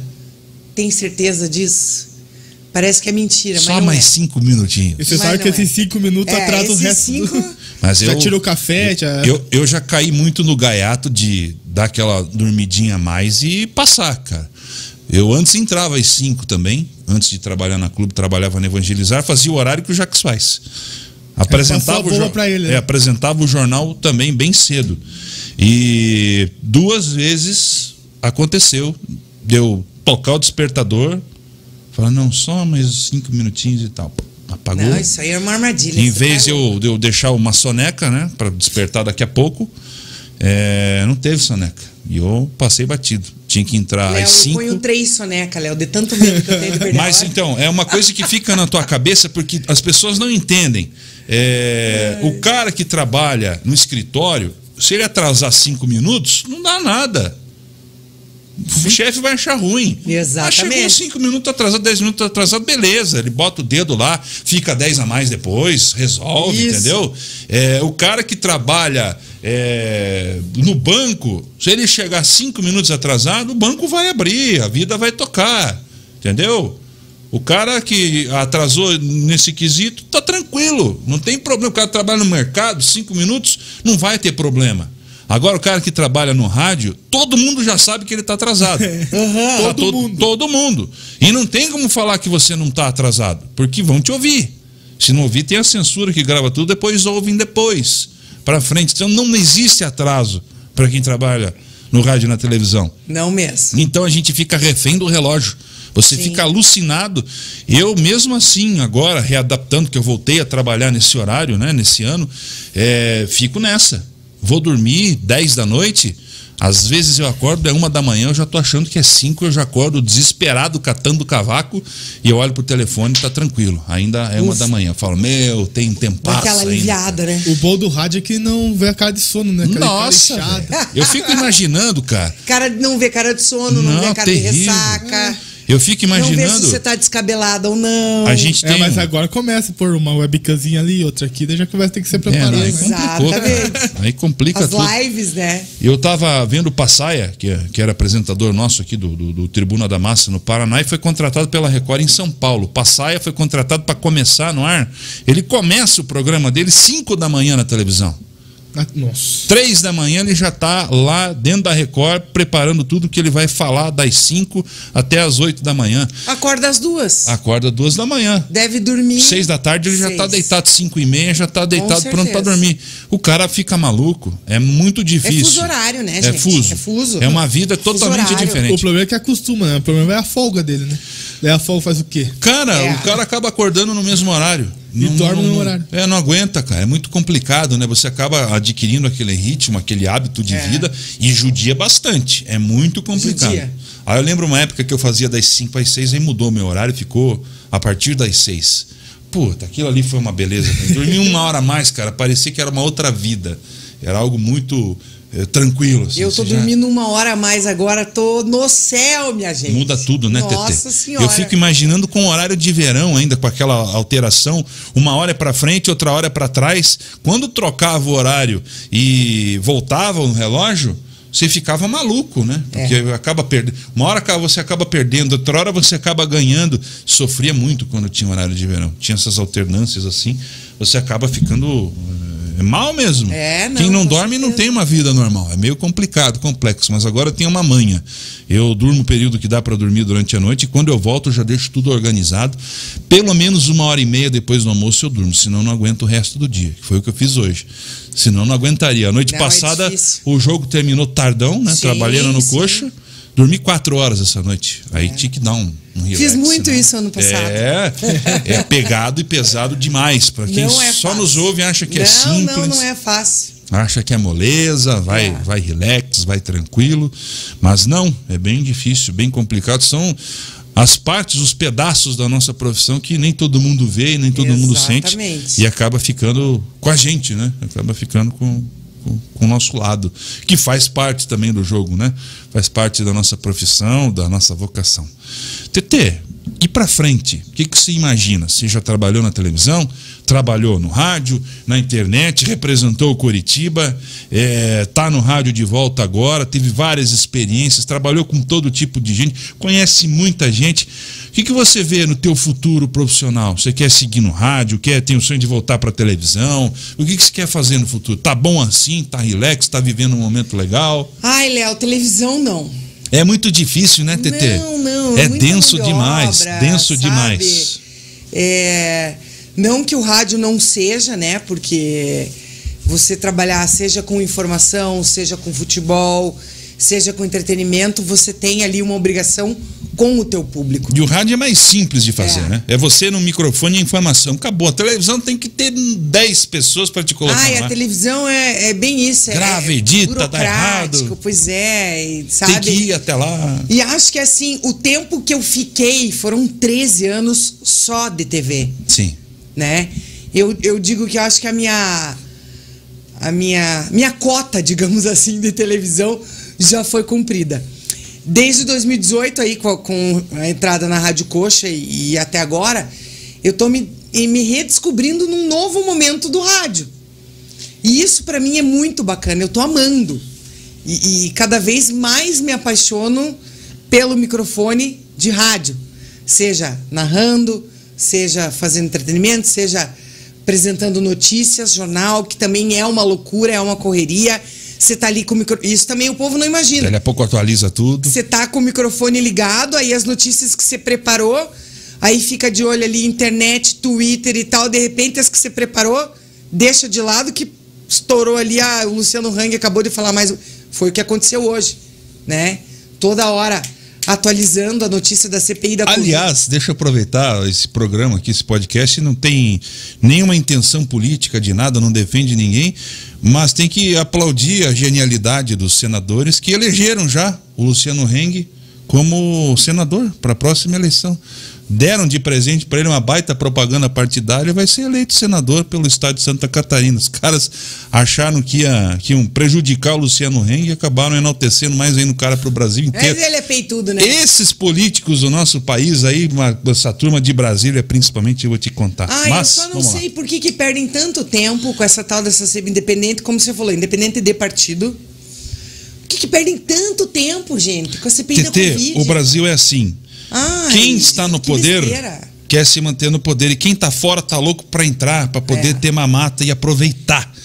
Então eu enxergo dessa maneira. E não adianta falar que é esquerda, que é direita, que Não, for. deixa não. for. Cara, os caras estão lá para garantir o Aí deles. os que estão co- os que estão comandando a, a- a CPI já tem um monte de processo Ah, Quem é. Renan Calheiros na Tipo, fila cara, do pão, cara? Esse cara tinha que ter vergonha na cara. Aziz tem um cargo. É, tudo sem vergonha. É, é- é processada também e tá. Enfim, tipo assim, sabe como? É. É. aquela coisa, cara, que moral que você tem É. pra tocar um troço desse. Cara de pau, né? Então, independente de, pau. partido, é uma. Aquilo, na minha opinião, é uma palhaçada. É. Uma palhaçada. Uma palhaçada. Tanto que no nosso Notícias da Mais, eu procuro não dar notícia da CPI da Covid. Claro, é muito mais interessante eu dar notícia de um curso que está acontecendo em Araucária. de uma Notícias da cidade aqui? Sim. Das- das de de comunidades, das de vilas? São José dos Pinhais. É. Isso é útil. Útil. Isso é útil. Concordo com você. Sabe que tem muitos ouvintes que mandam mensagem e falam: ah, mas vocês não falam da CPI. Falo em caso excepcional, como foi hoje.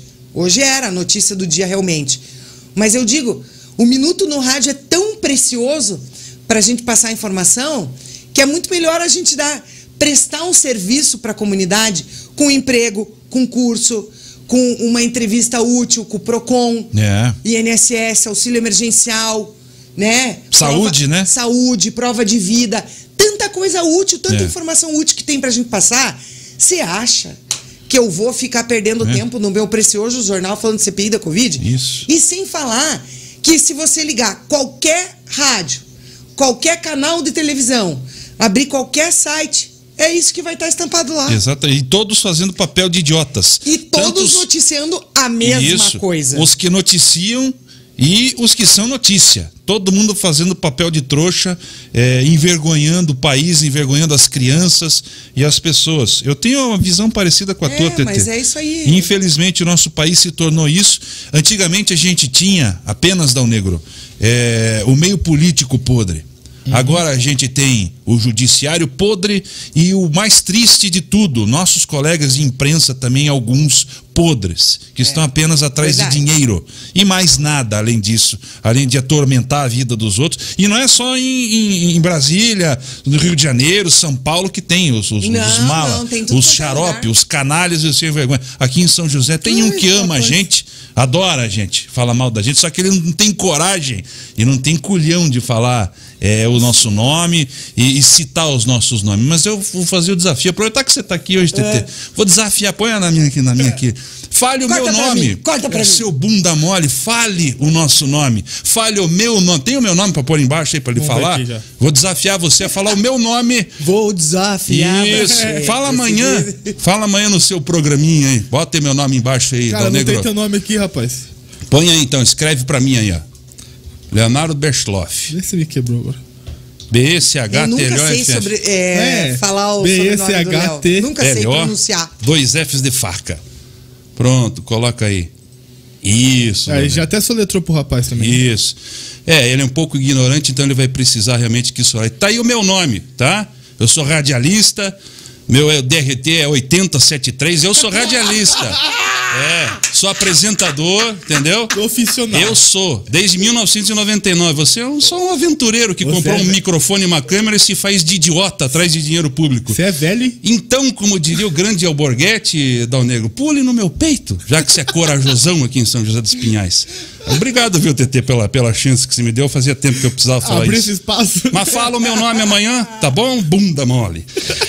TT, vamos falar de coisa legal. É, Você tem uma amizade muito legal com folclóricos do futebol. Nossa. O Alex Senhora. é uma. Meu o Renaldo, que você estava falando agora há pouco, Renaldo. também. Quem Alex mais? Quem Mineiro. mais? Alex Mineiro, só Paulo personagem. Miranda, É, amo de paixão, meu Ela é- amigo. É legal que a fala natural, né? Ela olhou o celular assim, ó. Não, mas aqui, ó, o Reinaldo aqui, pelo amor de Deus. É. Não, olha isso. Foi, cara. Quem, quem mais, TT, que você conhece, assim, de Nossa tomar uma Senhora. beira e ir na casa? Contar um, contar um episódio assim, só pra quem tá acompanhando a- a- o podcast entender. Enquanto eu trabalhava na TV, eu tinha um escritório, uma assessoria de imprensa. E eu fazia assessoria de imprensa Abre aspas. Além disso, você, você trabalhava, traba, chegou a trabalhar então assessorando os Assessora atletas. de imprensa, É, quase a, atletas. a fusão TV inteira agora. Fiz assessoria de imprensa dos atletas, de, de instituições, é, médico, fisioterapeuta, de, de várias coisas. Então eu tive é, um escritório de assessoria de imprensa, era sócio do nosso querido Eduardo Destre. O Destre Meu precisa compadre, vir aqui. O cara. Destre é uma lenda, Tem tem que que trazer aqui. o Destre. Vou gente. trazer. Beijo pro compadre, pra comadre. Pitu, a sua é logo ali, é uma piada interna nossa, mas vamos lá. É. E aí a gente. Fa... Então eu trabalhava na TV e aí fazia assessoria de imprensa dos boleiros. Porque o que acontece? A assessoria de imprensa do clube, ela tem que cuidar dos 30 jogadores. E acaba não dando ali uma atenção especial para o jogador é, individual, né? E esse foi o trabalho que a gente começou a desenvolver. E era muito bacana, o nome da assessoria era TT Comunicação, lógico. e aí eu, gente, tinha uma época que a gente tinha 15 boleiros. A gente cuidava. 15, cara. Aham, a gente Meu, cuidava um de- já dá trabalho, imagina Escuta. 15. A gente cuidava de cinco do Atlético, cinco do Paraná e cinco do Coxa, Pra não ter briga. tá? Então eu vou falar assim, é, por cima, quem passou na nossa carteira, digamos assim. Kleberson, Aloísio, Paulo Miranda, Renaldo, o Gustavo, zagueiro do Paraná, Goiano, Neguete, Alex Mineiro, o Ivan, lateral do Atlético, hum, o Marquinhos, loiro do Havaí, o polaco. O- Deve estar jogando ainda. Deve Não, ter o quê? tá 62 dire- anos já. Foi aniversário dele Diretor do ontem, Havaí, fez eu acho. 40. Aposentou? Tá no Tá Havaí, né, diretor do Havaí. Rapaz, Tá na já diretoria era do hora, Havaí. Marquinhos. Mandei um Pô, beijo. Pô, cara, o Mandei cara tava parabéns com pro- 44 jogando. Não, fez 40 anos Ah, tá. ontem. Calma, Léo. Então ela Tá. tava com 39. Fez 40 anos ontem. Quase. E aí tinha Marquinhos, nossa, uma, uma turma. Uma turma. E aí as histórias, nossa, história é o que não falta, né? Imagina o, o, as Meu, loucuras. eu vou contar só uma. Conta, TT, vai Posso lá. contar uma? Pode até quantas você quiser, pô. O Aloysio era nosso assessorado. O Aloysio voando, atacando o Atlético, bombando Libertadores. ma- O que marcando- foi pro São Paulo depois. Isso. Marcando tudo quanto é gol. Só que ele tinha um problema, que ele tinha língua presa e ele falava Atlético. Não, hoje vamos entrar em campo, o Atlético vai ganhar, o Atlético. Vai jogar. E hoje ainda, mais legal que hoje tem Atlético e Flamengo. E ele falava.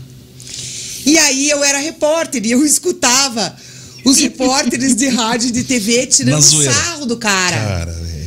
Porra, olha o tipo do cara. Tudo bem que marca gol, mas não sabe nem falar o nome do time. O cara Ganha um fala, monte não sabe nem falar o o nome cara do time. fala Atlético, Atlético e tal. E eu escutando aquilo, olhei pro Eduardo, pro Destre e falei, Destre do céu, nós vamos ter que dar um jeito. Claro que se eu mandasse o Aloysio numa fono, ele não iria. Né? Óbvio que não. Ele ia olhar pra mim e falar, eu vou gastar tudo em cachaça. Tô fora dessa Você acha que eu vou errada. gastar dinheiro com fonoaudióloga? Pensei, pensei, cheguei em casa. Aí falei assim, ó, Luiz, chamei ele num canto e falei, Luiz, tem um negócio pra te falar. A partir de hoje, você tá proibido de falar Atlético. Atlético. A partir de hoje, não sai mais da tua boca a palavra Atlético. A partir de hoje, você só vai falar furacão ou rubro-negro. Acabou. eu já até imagino o que ele aprontou. Eu resolvi o problema, Léo. Resolveu? Resolveu Fiquei o com, problema. eu fiquei com medo dele chegar lá e falar Krube. Não, mas ele falava clube também. Ele falava clube Atlético, Flamengo. E aí ele começou a dar entrevista e eu falava, ó, primeiro que eu vou estar te entrevistando pelo SBT, eu vou acompanhar. Tô de olho em você, rapaz. O primeiro Atlético que Zagueirão. você soltar, você vai me pagar uma multa em dinheiro. Hum, Combinamos lá. um- nem lembro quanto é que era o valor na época e tal. Não, tá bom, minha assessora, tá combinado. Então eu não falo mais Atlético. falou, já pode pagar. Paga uma multa. E aí começou e deu certo, Léo. Que bom, hein? E toda vez que ele ia dar entrevista dali em diante era rubro-negro. Não, hoje estamos confiantes na vitória do Furacão, estamos confiantes na vitória do rubro-negro. Mexeu com o bolso. Mexeu com o bolso, claro. E aí nunca mais ele virou chacota. Que bom, hein? Então, quando me perguntam Isso da é mi- positivo demais. né? É, da- da- do, do meu maior feito como assessora de imprensa, eu sempre cito essa história da Luiz. E graças a Deus aí é essa a Rogério Correia foi meu assessorado, nosso assessorado também. Nossa, tivemos vários, vários, vários que passaram pelo nosso escritório aí em cinco anos de escritório que a gente ficou com a assessoria de imprensa aberta. E aí a Ana Júlia nasceu, aí eu não tinha Parou, mais né? como conciliar bebê, televisão e assessoria, né? Muito corrido, né? Mas assim, eu sou muito feliz que o, o futebol me deu aí tantos amigos e com nossa, quantos? Eu falo até hoje, com muitos, muitos. E como é que Os é que tua- são mais próximos de mim hoje são é o Paulo Miranda, né? Que hoje é coach Olha. do Atlético, né? Olha lá. Paulo Miranda, a esposa dele, Andréia. A gente vive junto, é uma família. E também quem ainda é muito próximo de mim é o Alex, né? O nosso capitão, a esposa Daiane, as Eu filhas. ia te perguntar isso porque você é amiga da esposa do Alex, da família do Alex. É. Você vai na casa do Alex e o Alex vai na tua casa.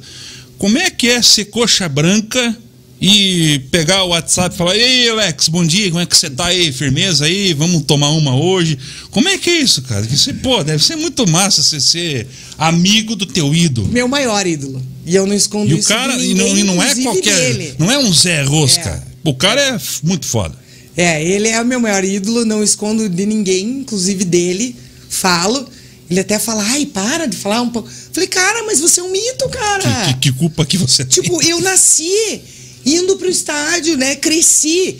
Porque na época que aquela, aquela época que você começa a pegar paixão ali pro futebol, né? 12, 13 anos, aquela, ai, 12, 13, 14, que é o momento que tá minha filha agora, foi o momento que ele tava explodindo. Explodindo pro profissional, começando, engatinhando e tal, e puf, foi aquele boom, né? É, eu chamo ele de Capita, até hoje. Manda um WhatsApp, fala Capita, beleza? Daí, TT, beleza? Tal. E a gente realmente é muito próximo, ele é padrinho do meu sobrinho, né? Vive na minha casa, minha irmã é comadre dele. Então a gente sempre tá junto, vai, carnaval, ano novo, praia, churrasco. Agora tá um pouco mais difícil, faz tempo que a gente não se vê, Só nas férias agora, de porque ele tá morando em São Paulo e a Daiane, eles também ficaram muito isolados com relação à pandemia. Porque o seu Edson Mauad, né, o pai da Daiane, é uma pessoa mais de idade, e eles ficaram aí com um pouco de medo aí do corona, de ter contato com, com pessoas de fora. Mas é, é engraçado, na casa dele tem um museu, Léo, Nossa Calculo senhora. que deve ter nesse museu. É coisa mais Bola, linda do mundo. É uma camisa, salinha assim. troféu, tem. medalha. Ele tem lá no museu até uma, uma cadeira do Parque Antártica, Pô, antes de ser demolido. que legal. Chuteira de ouro faz coleção, assim. Troféu de rádio, tipo de melhor em campo. Meu Não tem Deus nem onde do pôr céu, mais. meu Deus do céu. Você chega lá e te dá um de presente, você leva. E a coleção, a coleção de camisa dele é assim, nossa, sensacional. A Daiane, eles têm lá uma camisa do Coxa de 1956, Caramba. que é uma furadinha, que é a camisa do Coxa mais antiga que eu já toquei na minha vida. E aí você olha aquilo e fala assim, meu Deus do céu. Como é que pode, né? Sabe, eu não era nem nascida e o futebol já tinha, já estava brotando a história e a representatividade que tem esse esporte, né? Mas é muito legal, eu gosto, nossa, adoro rever. Agora aí no São Joséense revendo, né, o Marcão, que tá como técnico também. Nossa, a gente era muito amigo, o Marcão, a Márcia, são meus amigos até hoje. E eu, até por conta da assessoria, eu ficava amiga das esposas. Porque eu precisava das esposas, né? Falei, ó, tem uma fotinha assim, ó, diz que, ó, amanhã eu vou levar ele lá no, no, no, no Mesa Redonda, tal, diz que. Até porque a gente tem dois lados, né? Eu, como assessora de imprensa mulher, tem a esposa do lado e tinha do outro lado o Júlio, né? Que hoje é meu marido, na época era meu namorado. Que a gente tá junto aí há 17 anos. Só. Só, foi ontem. E Te cortando, tá vindo pra cá, Dão Negro. Parei no mercado pra comprar as verdinhas aqui. Quem que eu encontro na fila do mercado? O marido da TT. Ah, não. Aí, falando. Agora continua, TT, vai lá. E aí tinha que fazer, fazer essa aproximação com as esposas, né? Porque não é assim. É, querendo ou não, principalmente como a gente estava falando é, há um tempo atrás, o rótulo de Maria Chuteira para quem, para mulher que trabalhava no futebol era ainda maior. Era ainda maior. O preconceito era né? ainda maior. Muito, muito. Não, não Maria Chuteira Então, mesmo. Xingava-se de vagabunda Então, e outras assim coisas pra- vergonhosas mais, né? É, Pensa pra Terrível. esposa do jogador. Como assim? É. Uma mulher vai passar com o carro dela, pegar o meu marido É. na minha casa pra ir num programa à noite e devolver meu marido em Vai casa. levar meu, meu marido fácil. pra fazer um programa. E sendo que a assessora já era garota de, programa, de um programa, né? É. Então aí por isso eu tive essa, essa aproximação aí e, e muito legal e agradeço Nossa Senhora. Eu ainda vou escrever um livro, Léo. Você precisa. Eu vou, Você precisa, que deve ter Eu muita vou, coisa legal. história, já, já, já engoli spray, já cheirei spray de pimenta na final da Libertadores. Fiquei pra fora, quase apanhei em São Januário. Você tava na guerra do Couto Pereira ou não? Tava na guerra do Couto Ali foi Pereira. tenso. Tava no gramado também. Sabe? Então, assim, eu tenho, como diz aquele, uma pá de história. Tem que Desde escrever. a final suburbana, 1999, Capão Raso e Vila Auer, tiroteio no campo do Capão. Pegou eu e todo mundo que tava. Todo mundo ficou no círculo central do gramado. Se abraçando com Um de- não, um de costa pro outro, pra gente Ver. ver se não vinha garrafada e pedra de todos os lados. Então, assim, imagina, esse foi meu primeiro episódio. A primeira final do, de futebol que eu cobri foi assim. Então eu ainda vou até essa semana o pessoal da rádio falou. O Marco Aurélio Chicora, inclusive, te mandou um abraço. Grande. Chicora. Figuraça. E o Marcão até comentou, falou, pô, TT, você já demorou. Já demorou. É. Tiver em casa sem fazer nada, comece a escrever, nem que seja no bloco de Capítulo do por celular. capítulo, é? Não, para pelo menos ir colocando as ideias para já fazer aí uma estrutura. Mas eu tenho vontade. Você me perguntou aí dos do meus próximos Olha capítulos. É as crônicas da TT, quem Olha sabe aí para contar essas histórias tantas que não só o futebol, que tem de carreira inteira, né? Tem treinador babaca, Ah, deve ter muito, né? assédio, Poxa né? vida. Tem isso aí, tem bastante. Aí a gente vai contar no livro que sem contar. citar nomes. Tem que contar mesmo. E dependendo de quem for, tem que sem falar o nome. citar nomes. Ô, TT, você falou do São Joséense, você falou do Marcão, Marcos Escavins, que agora é Marcos Escavins, que não pode chamar de Marcão aí, porque ele fica bravo. É, sabadão, grande semifinal do Campeonato Paranaense. Hoje, por sinal, o São Joséense já guardou dois cocos lá no Opa! PSTC fora. Tá com um pezinho Um time já. difícil de encarar o PSTC, reclamão pra caramba. Encardido. Encardido. E o São Joséense foi lá e garantiu vitória por 2 a 0 Agora é só ficar ligado dentro de casa que sobe para a primeira divisão do Paranaense. Para você que está assistindo agora aí, tá quase no final a segunda divisão do Paranaense. E ano que vem, falta pouco, falta um empate. O time do São Joséense, aqui da nossa cidade, São José dos Pinhais, vai poder disputar a primeira divisão do Campeonato Paranaense, ou seja, vai enfrentar Curitiba, Atlético, Paraná Clube, Londrina, Operário, vai ter um crescimento de status que é o que o clube busca desde quando foi fundado em 2015. Você vem acompanhando isso já desde o começo do campeonato, da temporada aí, e e a gente vai fazer uma transmissão especial nesse sábado. Estamos transmitindo todos os jogos através da TV do São Joséense. E agora, no sábado que vem, teremos a semifinal e a gente convidou você, TT, como representante feminina, como representante também agora da cidade aqui, de um dos veículos mais importantes que tem na nossa cidade de São José dos Pinhais, para estar com a gente fazendo as reportagens neste dia, nessa transmissão. E já te dando as boa- boas-vindas aí para a gente trabalhar junto nesse sabadão. Como é que vai ser para você? Como é que você imagina aí? Nossa, vai ser muito legal. Eu até estava comentando, acho que desde 2013 eu não faço reportagem de campo. Estando em campo, dentro do campo, né? Aquilo que eu falei no início de ficar atrás do gol, ver a bola entrando e tal, tá ali, correria, entrevista técnica, Respirar o ambiente, né? É, faz. Então, assim, para mim vai ser reviver, né? E é igual andar de bicicleta, né, Léo? Não esquece, não né? desaprende de jeito nenhum, né? Eu tô muito feliz, eu acho que o São Joséense vem aí realmente para ser o segundo time no coração da galera, né? Todo mundo tem aí seu time principal, torce aí para algum time, independente se seja da capital ou não. Mas eu acho que o, o São Joséense vem aí para para suprir aquele lugarzinho no coração da gente que o Malutron tinha, É verdade. sabe? É verdade. Porque não adiantava. Todo mundo, ah, era Coxa, era Atlético, era Paraná, mas todo mundo simpatizava pelo Malutron. Era o caçulinha do estado, É. né? Como a gente chamava. E eu acho que o São Joséense vem aí com esse, com esse objetivo de ganhar um pedacinho aí no coração de todo mundo, né? É muito importante para a cidade, para o município, ter um time aqui, ter essa representatividade aí no Campeonato Paranaense. Eu acompanhei desde a formação do time, do lançamento da camisa. Tenho muitos amigos, como já falei, nesse time, que tenho a honra aí de revê-los. Nossa, o Ricardinho, que era lateral do Coxa, Fera, agora né? tá jogando na meia. O Ricardinho, acho que fazia uns 18 anos que eu não o via.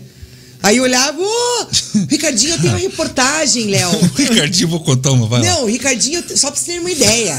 O Ricardinho tem a reportagem no meu canal no YouTube, até pra quem não conhece, pode acessar, procura lá no YouTube TT Jornalista.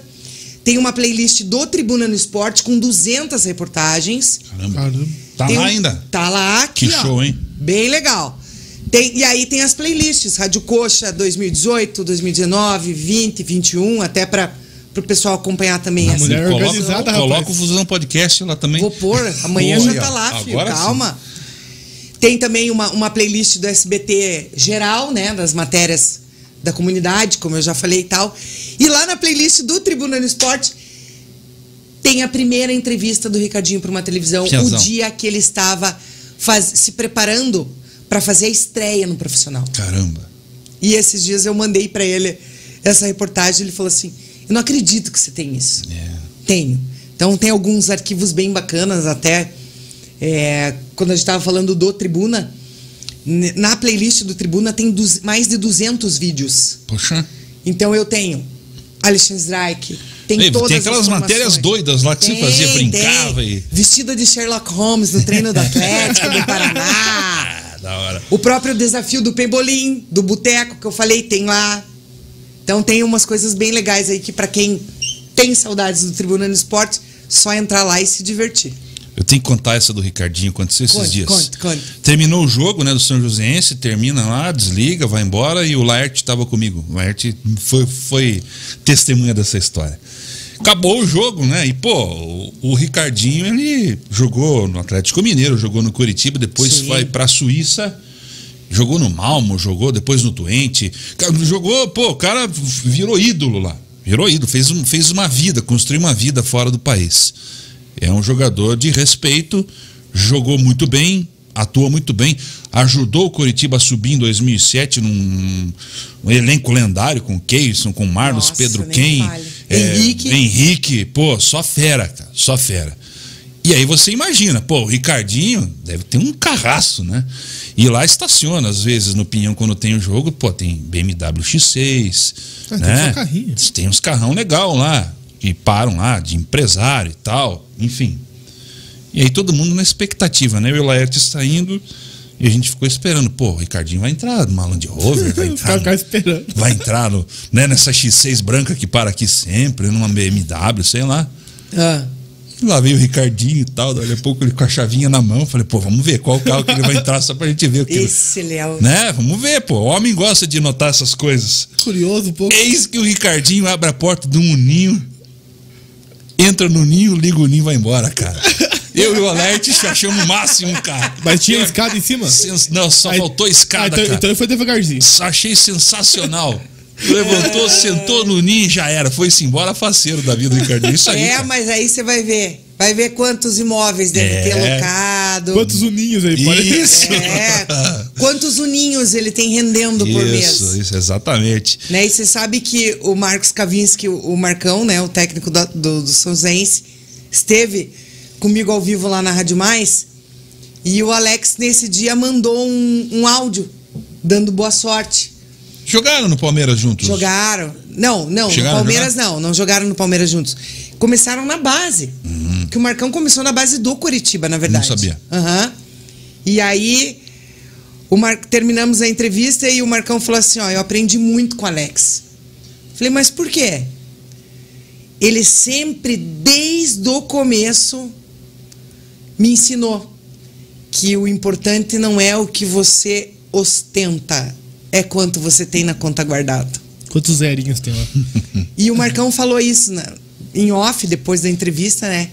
E falou assim: tá aí, esse é um cara que desde sempre me ensinou que não importa o carro que você anda, e sim o quanto você tem guardado, né? E já pensando no seu futuro, digamos assim. Eu já emendo com uma nova agora, bem atualizada. Não importa o carro que você anda.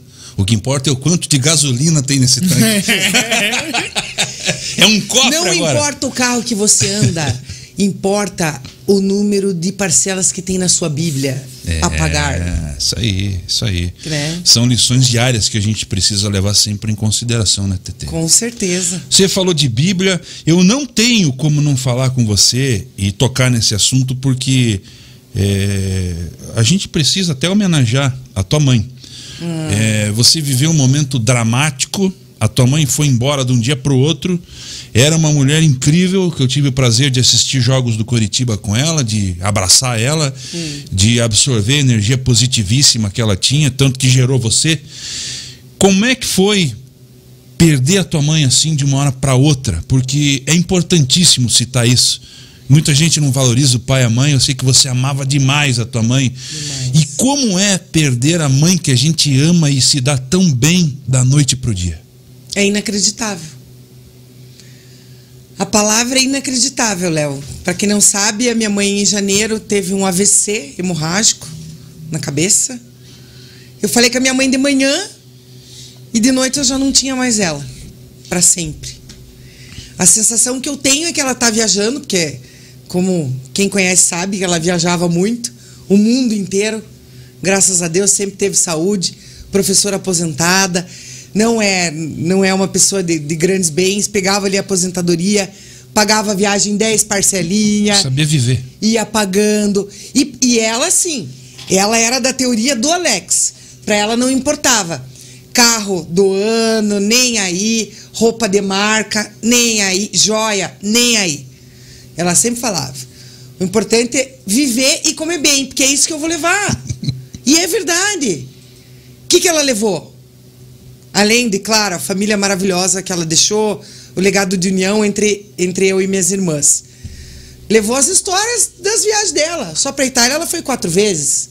Foi até para Jamaica, minha Não mãe já foi. Pague isso. Jamaica. Foi até para Jamaica, sério.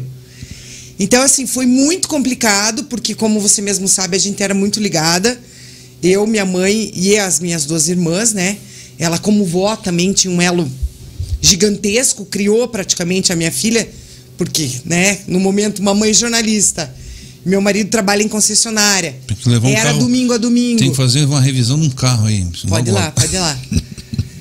e aí é muito difícil, é muito chocante, é, ainda é inacreditável. E aí você olha para mim e pergunta: minha mãe tinha 71 anos, não tinha diabetes, não tinha pressão alta, fazia check-up em médico duas vezes ao ano. Então, ela se cuidava até demais. E aí, uma pessoa extremamente boa, ajudava o próximo. Não tem uma pessoa nesse planeta que vai chegar para mim e vai falar assim, cara, tua mãe era uma babaca. Não tem, não tem, não tem. Tanto que se você vira as redes sociais, depois você vê que só tem elogio. Ela sempre foi um ser de luz. E desde pequena me ensinou que lugar de mulher é no estádio de futebol. Porque a nossa, para quem não sabe, a nossa, a minha paixão pelo coxa vem da minha avó Carmen, que passou para minha mãe Rose e passou para as filhas e passou para as netas. Então, na minha vida e na minha casa, futebol é passado de mulher para mulher. E isso também é uma coisa rara. Você sempre tem um vô, é. um pai no meio, um padrinho. Quando eu te conheci, eu falei, é. bom, o pai da TT deve ser o maior louco torcedor do Curitiba. Não, não tem nada a, a ver. Era a mãe não tem da nada TT. a ver, velho. Era a mãe da TT que era louca torcedora. Era a avó da TT. E aí, desde o dia que a minha avó faleceu, em 2014, todo jogo que ela ia e saía o gol do coxa, ela gritava: É pra você, mãe! Todo gol do Curitiba, de 2014 até agora. E o ano de 2019, que foi o ano que o Coxa subiu novamente, que estava a Rádio Coxa, foi muito especial, se acompanhou de perto.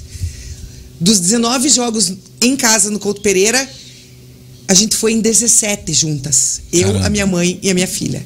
Que, que memória, né? Que recordação é. para a vida, né? É, até ontem postei um vídeo no meu Instagram com algum, alguns desses momentos, né? E ontem, para mim, voltar ao Couto Pereira, primeiro jogo sem ela foi, assim, realmente muito, muito difícil, só que ao mesmo tempo muito especial. Porque toda vez que ela gritava no gol do Coxa, falava assim: é para você, mãe! A gente olhava e falava: ai, pare, que vergonha! Ela, eu tenho certeza que a minha mãe tá me ouvindo.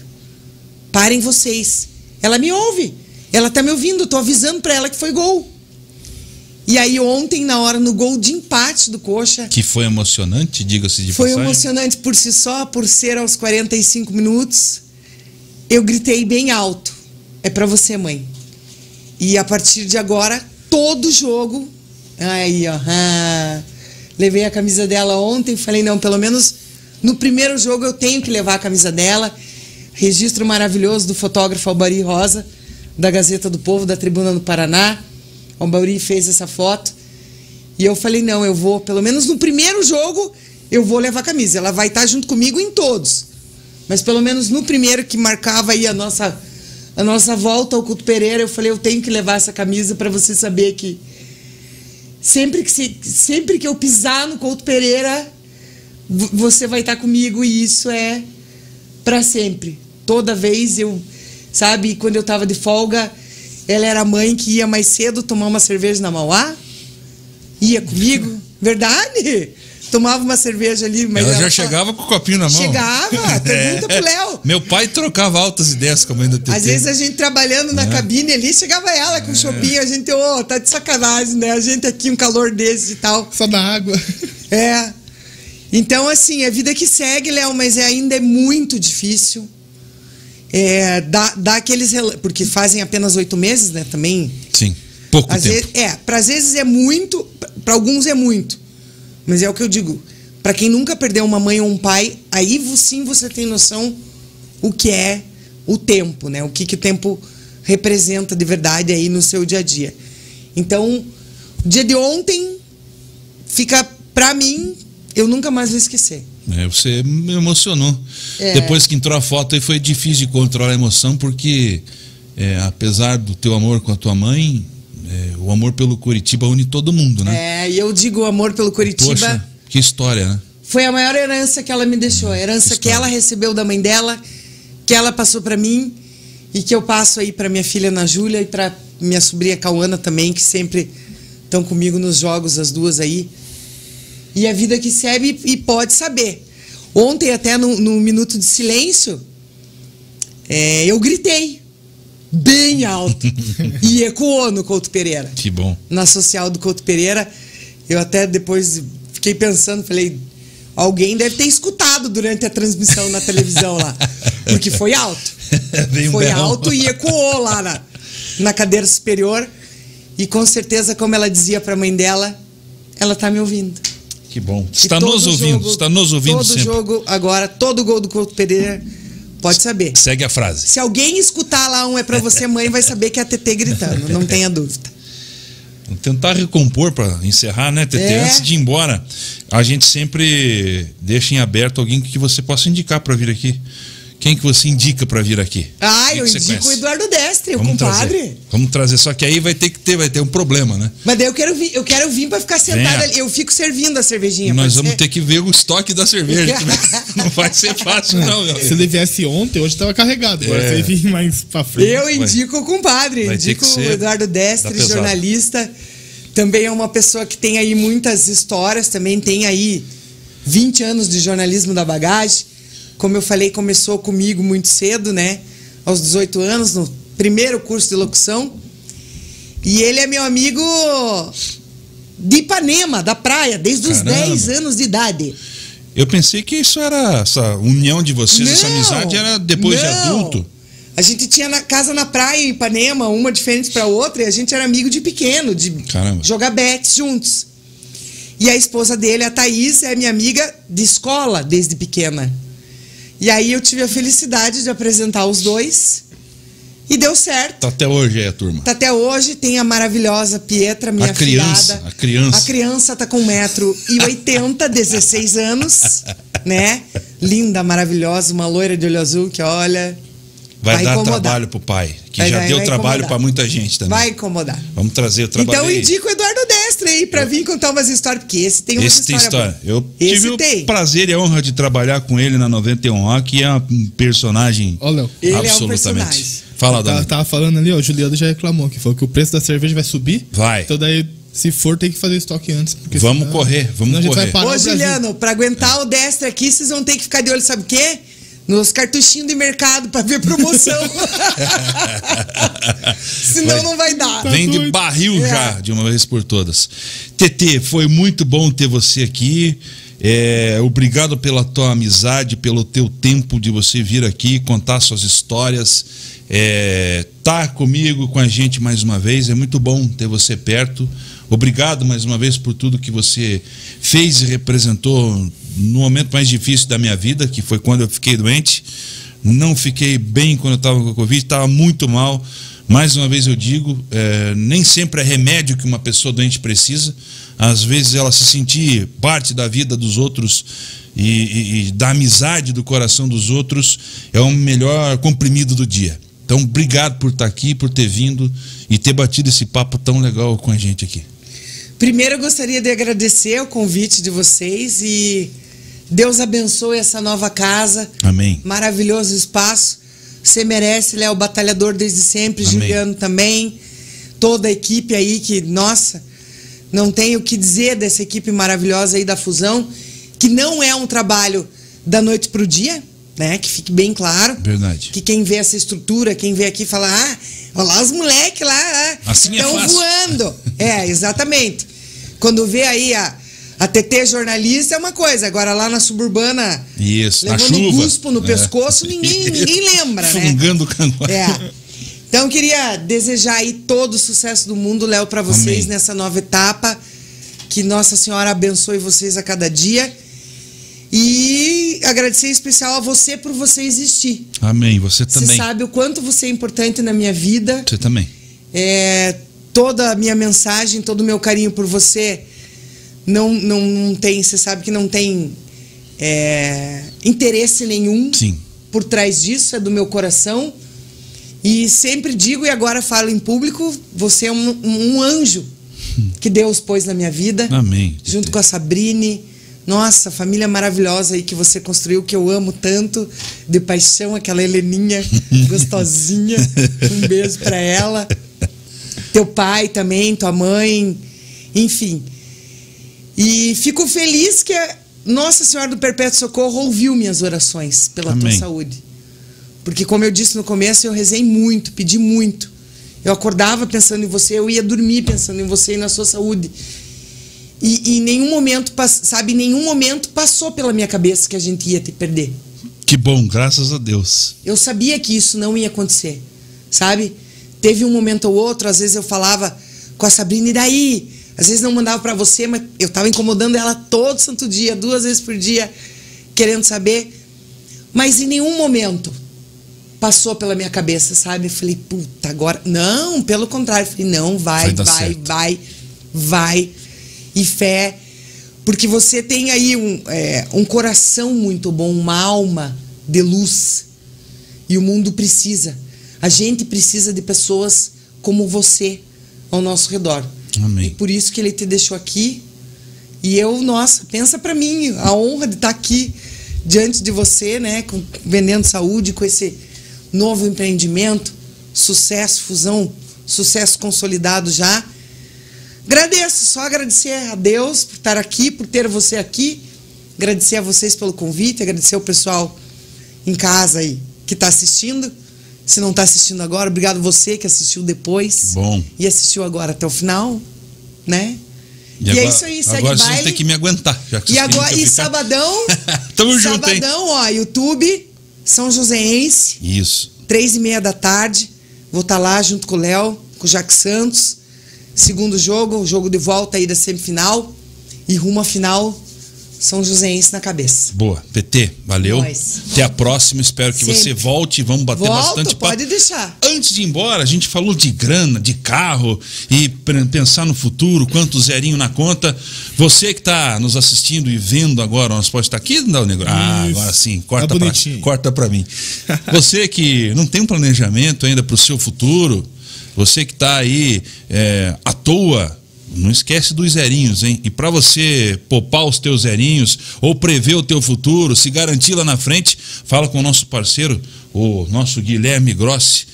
Entre em contato com o Grossi, ele tem uma proposta legal para você, para que lá no futuro, lá na frente, você lembre, pô, um dia eu pensei no meu futuro e fiz algo por ele. É isso, Dal Negro? Isso, isso mesmo. Para entrar em contato com ele é no arroba Guilherme E Grossi, Guilherme com dois Es. E pelo WhatsApp também 41 99278 1051. Você vai entrar em contato com ele rapidinho, ele vai te explicar, vai te apresentar. Não é obrigado a aceitar também, né? Você vai lá, ele vai te apresentar. Se você gostou, você assina, vai lá, faz tudo certinho que ele propôs. Se você não gostou, ele não vai mais te encher o saco e vai ficar zerado. É isso aí, vai conhecer a plataforma MetLife e com certeza vai mudar aí o teu futuro. Dal Negro, amanhã não, né? Amanhã Sexta-feira, né? sexta-feira. Quem vem sexta-feira? Sexta-feira. Não estarei aqui sexta-feira. Nossa, ele Ah, pegou, hein, o rapaz? sextou, ele foge, é, É, não, mas sexta-feira. Malandrinha. Sexta-feira eu, Rapaz. que- eu como- já começo as férias. Eu termino o jogo com Léo? vocês no sabadão e. Mas você vai ajudar a vir trazer as coisas aqui pro estúdio. Não, pode tô fora. Apito- Olha só. Apitou o árbitro, caiu fora, cara. Tá Vou bom. embora, É, vai comemorar acesso. pro- pego o acesso e vamos embora. Boa, vai ser já, o- já era. Sexta-feira, o Sebastião da Premier Pisos. O Sebastião da Premier Piso. Esse cara ah, tem um umas- abraço pro É. Sebastião, ele é nosso anunciante lá Tem- na Rádio tem, Mais, tem- inclusive. Tem história legal pra contar aí. Vamos Sim. falar muito com ele, conversar. É, enfim, já se prepara aí pra sexta-feira. O Sebastião vai estar aqui. Com certeza vai falar de piso também, né? Olha. Ó, posso, posso, vou- já vou, já vou falar, né? Ele que colocou todos os pisos lá da rádio agora do estúdio novo. Ó, gabarito, super indico. Que beleza, hein? Espetáculo. Então, sexta-feira, vamos conversar com esse empresário tão legal, que vai trazer bastante história pra gente. Quem vai estar aqui é o Juliano Costa e o Léo Dalnei. Chega de chinalismo, né? Isso, é, Juliano, já acabou, já fez o churrasco hoje, já fez a moral com a família e com a patroa, agora Já curtiu o sexta-feira. É, já era. Vai Chega, trocar a fralda chega. e dormir agora, porque É. sexta-feira o bicho vai pegar. É isso, Dal Negro. É isso. Mais alguma coisa, mais algum relato de alguém na internet, alguém, como diria o Alborguete, olhadinha. alguém xingando a gente. Ele perguntava assim no programa. Olha lá, só uma perguntinha aqui. O Zad, que Ah. é um parceiro nosso futuro aí. Opa. Perguntou dicas pra quem tá querendo começar agora, querendo começar um podcast por aí. Pra TT respondeu pra Ou mim? respondeu? dois. Os dois experientes aqui, eu, coitado de mim. Qual é a pergunta? Uma di- dica pra quem tá começando agora, o que fazer? No podcast ou no geral? No geral, comunicação. TT, primeiro responda você. Por favor. Ó, no geral, se hoje eu. Você sabe, Léo, que eu. Agora é a hora do tchau, mas tem muitos estudantes de jornalismo que me perguntam e me procuram para trabalhos de faculdade e tal. E eu sempre respondo um por um. Eu digo que hoje, agora já valendo a resposta para ele e para todo mundo, né? Hoje tem o, o benefício aí da tecnologia, que são as redes sociais. Como eu disse, quando eu comecei lá em 98, não tinha nada disso.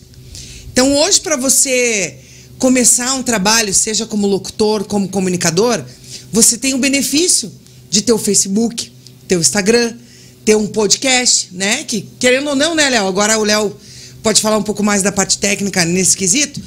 Uma simples câmera ali, uma coisinha básica, já dá para começar a fazer.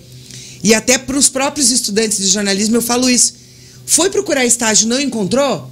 Cara, cria um blog, cria um canal no YouTube, começa a fazer live, começa a fazer vídeo, porque o canal é teu.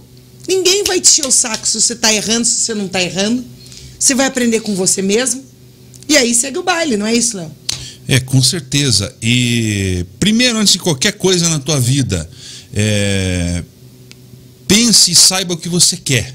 Foco. Primeiro detalhe é esse: o que, que eu quero? Eu quero só aparecer, eu quero fazer a diferença. Eu, quando eu sonhei todos os sonhos que eu tive, e graças a Deus 99% foram realizados, é, eu sonhei e já sabia o que eu queria. Eu também. E eu não queria aparecer, eu queria fazer.